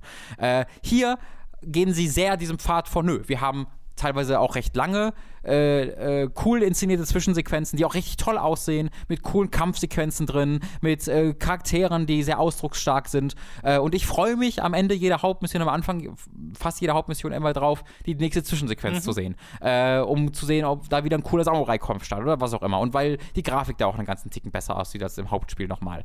Ähm, das finde ich richtig cool. Ja, ich habe ja diesen Charakter jetzt auch getroffen am Ende der ersten Mission und mag eigentlich, dass es dass es so leichtherzige Elemente gibt mhm. in dem Spiel, weil es halt logischerweise frustrierend ist, wenn man ab und zu mal stirbt hintereinander. Ja. Und dann aber trotzdem sowas zu haben oder dann mal eine dieser, wie Leo sie liebevoll nennt, Pummelkatzen zu begegnen, oh, ja, die halt super drollig sind. Oder wieder die Kodamas, die man äh, zum, zu den Schreien zurückruft, mhm. die ja auch super cute sind. Äh, dass es halt solche Elemente drin hat, mag ich sehr, weil da, dieser Kontrast, finde ich, ist sehr wichtig. Ja. Äh, und es muss nicht jedes Spiel sein, wie eben ein Souls oder genau. so, wo es wirklich die ganze Zeit äh, alles sehr traurig ist und ja. du denkst, okay, ich bin hier am Ende der Welt. Ja. Äh, und ja, ich habe da bisher auch irgendwie mehr Spaß, als ich dachte. Mhm. Äh, ich bin nach wie vor halt einfach kein so großer Fan prinzipiell von Situationen, in denen mir recht, also eigentlich gar kein Fehler erlaubt ist, weil wenn ich in eine Zweier-Kombo von einem Gegner lande, bin ich einfach tot. Mhm. Also es gibt halt bestimmte Gegner, die brauchen nur einmal dich zu treffen und dann die folgenden Schläge, die sie machen, aus denen du dann nicht mehr rauskommst. Also nicht, nicht immer, aber was ich bemerkt habe, ist, oftmals kannst du nicht rausdodgen, aber du kannst blocken. Ich weiß nicht, ob das äh, immer der Fall an, ist. Wenn du, wenn du, die Ausdauer noch Klar, hast. Klar, wenn, ja. wenn, du keine Ausdauer hast, sowieso nicht. Aber das ist so ein Ding, was ich mir äh, reinprügeln musste, was ich jetzt langsam verstanden habe, ist, dass Blocken weil du hast ja auch keine, äh, also das Blocken richtet sich ja einfach nach Ausdauer, aber du genau, ja. blockst ja immer den kompletten Schaden ab, egal, du musst kein Schild oder so ausrüsten. Ähm, das heißt, dieses Blocken ist wahnsinnig oft wahnsinnig hilfreich. Ich und, ich hab, und ich habe halt das Gefühl, dass man Kombos, aus denen man nicht ausweichen kann, dass man dazwischendurch blocken kann. Ähm, das kann ich jetzt nicht mit Garantie sagen. Ich, auch nicht. Ich bin der Meinung, ich drücke auf Reflex immer auf entweder blocken oder dodgen. Mm. Äh, und manchmal klappt es einfach nicht. Ja. Äh, ich will auch gar nicht ausschließen, dass das nicht meine Fehler sind, wenn ich mm. dann sterbe, ja. weißt du? Also ich sehe meistens, ah, okay, hier war ich dann unvorsichtig ja, oder hier ist jetzt so und sowas schiefgegangen. Aber trotzdem hat Neo, finde ich, insgesamt eine recht geringe Fehlermarge, die man Fall, sich erlauben kann. Äh, und das möchte es, glaube ich, auch. Ich hatte bisher aber nicht das Gefühl, dass ich irgendwie an diese Punkte kam, aber ne, ich habe ja auch erst drei Stunden gespielt, wo ich dachte, oh, jetzt muss ich das alles nochmal machen. Ich auch, und dann ja. der letzte Schrein Stimmt. war immer relativ nah dran. Ja, auf jeden Fall. Und ich hatte immer das Gefühl, okay, an den Gegnern komme ich jetzt auch wieder gut vorbei. Ja. Ich habe zwar auch schon mal ziemlich viel äh, Ressourcen verloren, weil ich einfach dumm gestorben bin an manchen Stellen, mhm. weil es so dieser Klassiker dann manchmal ist, ach, jetzt mache ich einfach die zwei hier mhm. und dann, nee, du musst schon aufpassen. Ja. das, das mag ich auch tatsächlich. Also es gab einmal gestern in einem Level, wo ich dann weiter von einem Schrein entfernt war, aber da bist du dann an sehr vielen Gegnern vorbei. Ich meine so, oh fuck, muss die alle nochmal besiegen. Ähm, aber dann gab es einen relativ, das war nicht wirklich lang, aber dann für dieses Spiel relativ langen Weg, wo nichts war. Mhm. Und das wirkte für mich sehr bewusst so entwickelt, dass ich an den allen vorbeirennen kann. Und dieser Weg ist dann lang genug, um zu dem Punkt zu kommen, wo ich dann, mhm. Wo dann dieser schwere Kampf war, dass sie mich in diese Zeit wieder verlieren, dass wir mir nicht mehr hinterherrennen. Sodass ich dann in zehn Sekunden an allem vorbeirennen okay. konnte, äh, statt die zehn Minuten, ja. wie sie alle durchkämpfen. Das macht das Spiel wahnsinnig, äh, wahnsinnig clever tatsächlich. Hattest du nicht Du hattest mir irgendwie erzählt, am Anfang gibt es einen Gegner, den man nicht besiegen muss, den du dann aber besiegt hast. Ja. Ist das einfach dieses Pferd ja, genau. am Anfang? Ah, ja. okay. Den hast du platt gemacht. Den habe ich, da habe ich dann vier, fünf, sechs Mal äh, bin ich okay. geblieben, bis ich ihn besiegt habe äh, und habe mich dann sehr gefreut. Äh, den habe ich nur einmal probiert und dann gedacht, ah, okay, das ist, den muss man jetzt nicht machen. Nee, muss man und ich habe ja sowieso das Ding, dass mir Neo eigentlich ein bisschen zu schwer ist, für mich mhm. persönlich mhm. einfach. Ähm, und dass ich dann einfach, dann bin ich weitergegangen und irgendwann habe ich den dann auch vergessen. Äh, ich habe mit Ach und Krach den ersten Post beim ersten Mal mhm. hinbekommen. Oh, wow. Ja, ja. das habe ich nicht. Da habe ich, hab ich auch 5, 6, 7, 8 okay. Versuche gebraucht, ja. Das war auch, also wirklich mit Ach und Krach. ich, ich hatte einfach nichts mehr am Ende, aber ja. es hat geklappt. ja, das war aber das ist auch so. Ich hatte gerade am Ende dieses Gebietes, äh, weil ich auch einen Schrein-Punch gesucht habe, wirklich mhm. keine, keine Kugel mehr für mein Gewehr, keine, ja, keine äh, Pfeile mehr für meinen Bogen. Nichts mehr. Und so, oh, fuck my life. Weil was dieses Spiel gemacht hat, ist halt, äh, es ist ein richtiger Hollow Knight-Move, mir einen Schrein präsentieren, kannst jetzt noch nicht hin. Du musst was machen, um den Schrein freizuschalten. Ja, im Dark Realm da. Ähm, und ich, genau, und ich dachte mir so, ja, Gott, ja, das ja, ja, Und dann siehst du halt diese Gegner, die du jetzt bist. Oh, fuck, ich habe original noch ein Pfeil, ein Heil-Item. aber ich habe es dann geschafft, das hat sich sehr, sehr gut sehr angefühlt. Gut. Wenn ich nicht geschafft hätte, hätte es sich weniger gut angefühlt. Ich finde auch ehrlich gesagt ganz cool, dann gibt es ja diese Enkai, diese Affendämonen, die ihr Speer werfen. Mhm. Und dass du dann diese Fähigkeit auch selbst bekommst ja. als Yokai-Fähigkeit. Aber ja. ich habe hab noch gar nicht verinnerlicht, die auch mal die regelmäßig super, zu Gerade benutzen. die ist super hilfreich. Ja, ähm. ja, ich weiß. Ich merke ja auch, dass wenn ich sie benutze, äh, wenn ich mal dran denke, dann oh, die machen ja auch richtig gut Schaden mhm. und äh, äh, sind super nützlich.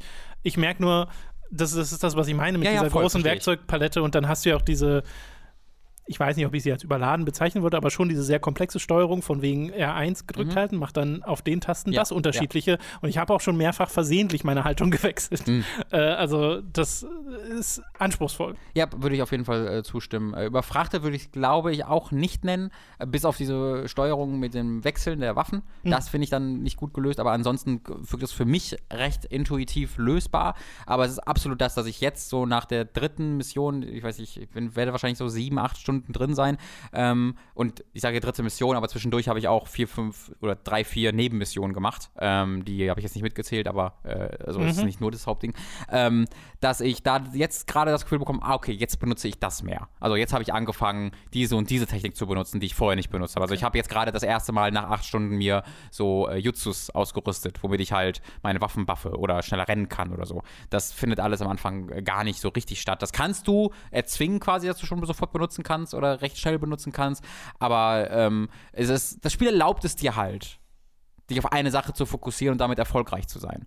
Äh, und bei mhm. mir führt es dazu, dass ich das, es kann dazu führen, dass du dann nur das machst und gelangweilt wirst. Bei mir führt es dazu, dass ich nach und nach immer mehr, dass ich die Yokai-Fähigkeiten mittlerweile ganz selbstverständlich nutze. Und dass ich auch gemerkt habe, ah, okay, diese Yokai-Fähigkeiten, die ich habe, sind vor allen Dingen gegen andere Yokai nützlich, weil die machen wahnsinnig viel mhm. Ausdauerschaden bei denen. Und wenn die Ausdauer keine Ausdauer mehr haben, dann kannst du die für, weiß ich nicht, fünf Sekunden staggern kontinuierlich. Verringern die nicht sogar die Maximalausdauer? Ja, genau, das machen sie ja, sogar. Ja. Äh, und dann kannst du die halt staggern und wenn du gut Damage machst in der Zeit, dann sind die auch tot währenddessen. Ja. Das heißt, äh, das geht dann irgendwann so in, in wirklich in, ins Blut über. Ähm, und da habe ich gerade sehr viel Freude dran, nach und nach dieses Spiel immer mehr äh, zu, mit, mit, mhm. zu verstehen. Ähm, ich weiß halt nicht, also bei Neo 1 war ja irgendwann einfach der Fall, wo ich gedachte, so, das war mir jetzt, würde mir jetzt ein bisschen zu eintönig und dieser Boss wird mir jetzt zu frustrierend. Habe dann irgendwann einfach die, das Interesse verloren. Dass ich gerade bei Neo 2 nicht, dass es passiert. Das macht mir einfach unglaublich viel Spaß gerade. Ähm, bin ich interessiert dran, ob die Bosse einfach irgendwann ja, ja. übertreiben. Also äh, mir, ich bin ja in Neo 1 auch so an der Stelle angekommen, wo ich zum einen dachte, das ist mir persönlich einfach zu schwer, mhm. dass ich daran keinen Spaß mehr habe und ich glaube, mit Neo 2 wird es genau das gleiche werden.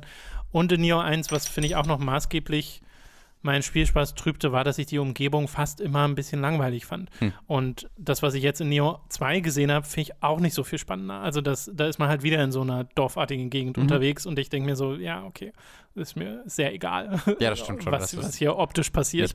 Äh, während ich die Kreaturen, die Monster-Designs, finde ich so, richtig toll. Die sind so abgefuckt teilweise. Ja, ja, die das sind super. so geil. Diese ja. kleinen Goblins könnten einfach nur kleine Goblins sein. Das sind diese die haben fast, sehen aus, als ob sie schwanger sind, fast schon mit ihren Bäuchen. Und dann haben sie so rote Augen, die rausbalgen. Ja, naja, und auch die Moves. Also selbst die. Menschen haben ja teilweise diese, diese rot, dieses rote Leuchten, mhm. die du dann kontern kannst mhm. mit diesem neuen Burst. Oh, und diese ganzen Angriffsanimationen von deinem Yokai, die, Alter. Die sehen auch toll aus, genau. Aber das, deren Animationen sind ja auch voll ja. aufwendig dann ja. teilweise und brutal und da merkst du richtig, okay, das tut weh. Äh, deswegen, da habe ich schon dann durchaus Respekt vor, auch wenn mir die Umgebungsgrafik bisher zumindest nicht mhm. sonderlich zusagt. Und ich habe ja äh, random gestern in Leo Stream mal reingeschaltet, wo er gerade gegen so, eine, so einen Schlangenvieh-Boss. Das war das, was äh, ich gerade gesagt habe, wo ich so, Probleme okay. hatte. Das war das, das, Aktuellste, was ich gemacht habe. Achso, okay. Und den hast du dann schon besiegt? Den habe ich als okay. erstes besiegt. Das genau. sah jedenfalls sehr frustrierend aus. also, es war. Also frustrierend war es für mich nicht, nee. Aber finde ich schön, dass wir alle mit unterschiedlichen Waffen spielen. Leo spielt vor allem, so wie ich das gesehen habe, zumindest mit den Hatchets. Ah ja, genau. Das, das, die man so schmeißen das, das sieht doch so geil aus. Ja. Was mich sehr nervös gemacht hat, ist, also aus Gründen, die ich nicht genau erklären kann, aber Leo hat fast exakt den gleichen Charakter gebaut wie ich. unser Hauptcharakter, okay. unser, unsere Samurai-Frau hat wirklich eine leicht andere, meine hat kein, ist kein Pirat, äh, aber ansonsten sehen diese Charaktere fast identisch aus und das, dieser, dieser Character Generator ist mega mächtig. Du kannst da wahnsinnig Stimmt, haben wir noch gar nicht erwähnt, das ist ein richtig guter Character richtig Generator geil. und du kannst im Nachhinein deinen Charakter ja. problemlos verändern, ja. was super gut ist. Wirklich, richtig, richtig was, toll. Was mich wirklich, wo ich wirklich so dachte, holy crap, ist, als ich durch die Frisuren gegangen bin mhm. und dann ja. habe ich mir so eine Frisur ausgesucht und dachte so, okay, ist schön, so jetzt kann ich hier noch Highlights machen, dass ich so die Farbe ein bisschen verändere und dann kann ich die die, äh, den Pony mhm. in irgendwie 20 verschiedenen ja. Arten verändern und kann noch sagen, auch. wie viel Haar hinten noch rauskommen ja. soll. Genau, wenn ich mir einen Zopf ausgesucht habe, kann ich mir noch aussuchen, welche Form dieser Zopf dann haben soll. Dachte ich so, holy crap. die dachten cool. sich, wenn wir Charakter Creator machen, dann gleich richtig. Hat mich halt ein bisschen an Code Vein erinnert, weil da gibt es auch genau ja, das mit den Haaren, dass du die Ich habe mir auch einen Anime, Anime Bad Guy gemacht. Achso, ja, ich bin halt relativ, ich habe tatsächlich eine relativ, wie gesagt, wie bei Leo, äh, ein bisschen zurückgefahren, ne? äh, die einfach cool aussieht. Äh, aber das ist wirklich, wo ich so, so oh, hm. Let's. Hm. Was sagt das Was? über euch beide aus? Das muss mal Leo mal erzählen. Ja. Äh, okay.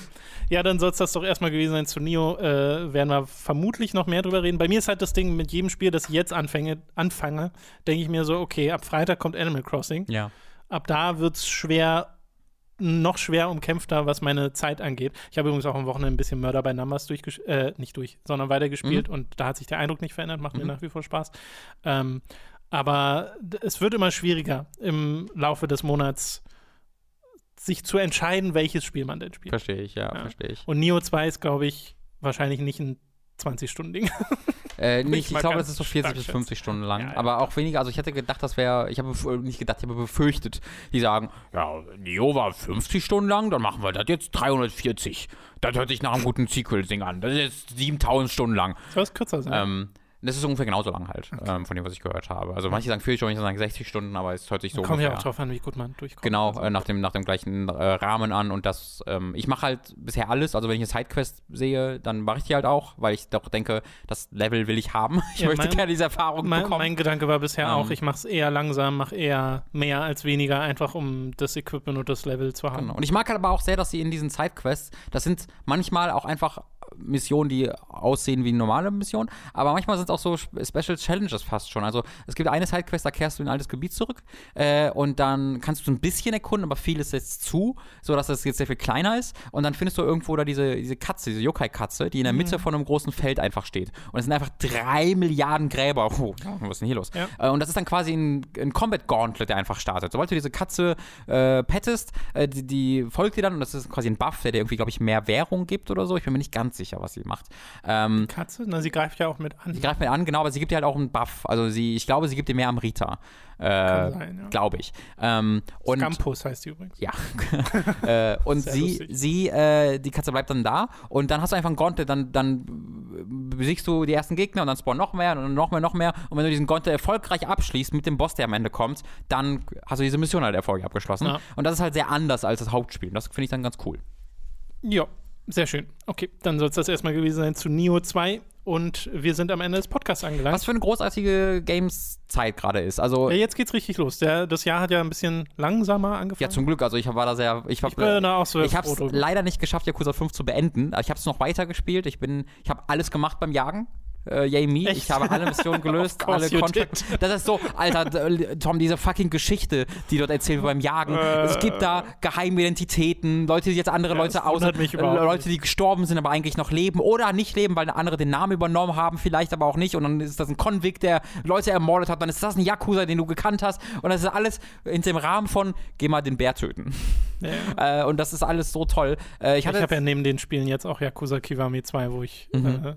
Äh, fünf, sechs Stunden drin bin und sehr viel Spaß mit habe. Ja, also ich glaube, ich werde, ich äh, bin, neige mich langsam dem Ende entgegen mit äh, Sajima dem Charakter, den, den, ihr dann auch gesehen habt. Mhm. Äh, und dass ich, ich mein, mein, mein Vorhaben ist, dass ich kon Yakuza quasi kontinuierlich einfach ein bisschen im Hintergrund weiterspiele, dass ich nicht vergesse. Äh, und dann, wenn das nächste Mal irgendwie im Juni oder so Zeit ist, äh, das dann äh, durchballer.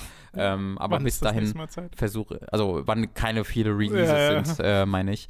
Ähm, weil das geht jetzt erstmal ganz gut ab. Aber ich genieße das gerade auch sehr. Also ich habe es am Wochenende sehr genossen, Ori starten zu können und zu wissen, das be be beglückt mich einfach in allen Aspekten. Dann habe ich aber auch nie was, was komplett anderes ist, aber wusste gerade auch, boah, das liebe ich gerade auch ja, so ist sehr. Schön, dass das alles richtig gut zu sein ja, scheint. Wirklich, ja. wirklich. Und dann kommt ja auch, ne, habe ich auch ein bisschen Bleeding Edge gespielt und war davon positiv überrascht. Äh, ist es wirklich eine schöne Soll am Zeit. Freitag auch angeblich die Resi 3 Demo kommen, die ich glaube ich nicht oh. spielen werde, weil das ist sehr nah am Release. Wann kommt das denn raus? Im April oder Anfang 12. April, April oder so? Ja. Äh, nee, ich glaube noch vor Final Fantasy. Ach, was war, war Final Fantasy 12. April? 9. 9. April. Oh, krass. Ja, sehr bald. Äh, irgendwie sowas. Sehr bald, Tom. Sehr bald, alles sehr bald. Nun gut, das soll es gewesen sein mit diesem Podcast. Ihr könnt uns unterstützen auf patreon.com und steadyhq.de slash Würden wir uns sehr darüber freuen. Aktuell laufen immer noch die Pokémon-Prüfer. Äh, da ist gerade erst wieder eine Folge für Patreon und Steady-Supporter erschienen. Jetzt am Mittwoch erscheint wieder eine für alle, dann nochmal eine für Supporter und dann nochmal eine für alle und dann ist die erste Staffel auch durch. Insgesamt mhm. sechs Folgen äh, und äh, da haben wir nach wie vor sehr viel Spaß dran.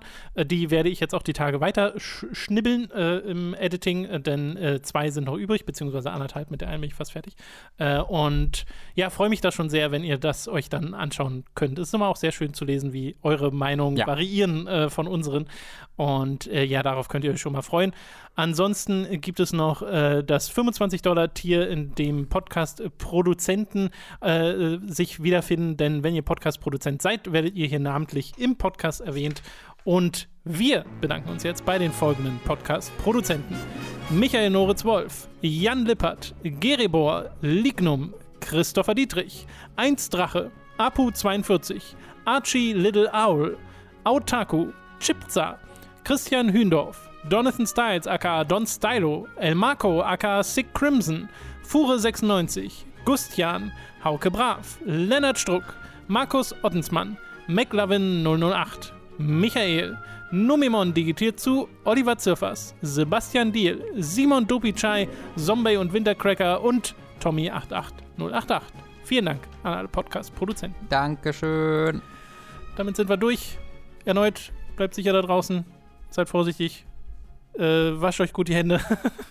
Spielt Videospiele. Spielt Videospiele, genau. Ich finde das so, ich, ich, ich finde einfach diesen, dieses Twitter-Gefühl gerade so faszinierend von Self-Quarantine und Social Distancing und es ist einfach so habe ich schon immer ja, gelebt. Ja, ja, Alle Leute sind voll am Ausrasten, wie sie das jetzt machen und wie sie die sozialen Kontakte aufrechterhalten und wie Alle man sich Intro nicht, wie man wirklich, so, ah, wie man nicht vereinsamt. Ich mir so, das ist einfach, ich, ich schreibe gerade literally All of my life. naja. ja, genau. Äh, also quasi seid vorsichtig oder macht einfach alles so wie immer. ja, genau. Es schon immer so genau, es müsste es eigene Infoblätter für extro und introvertierte Leute geben. äh, das sind sehr unterschiedliche Maßnahmen, die beide machen müssen. Ja, äh, okay. Wir hören uns dann nächste Woche wieder. Bis dahin. Tschüss. Tschüss.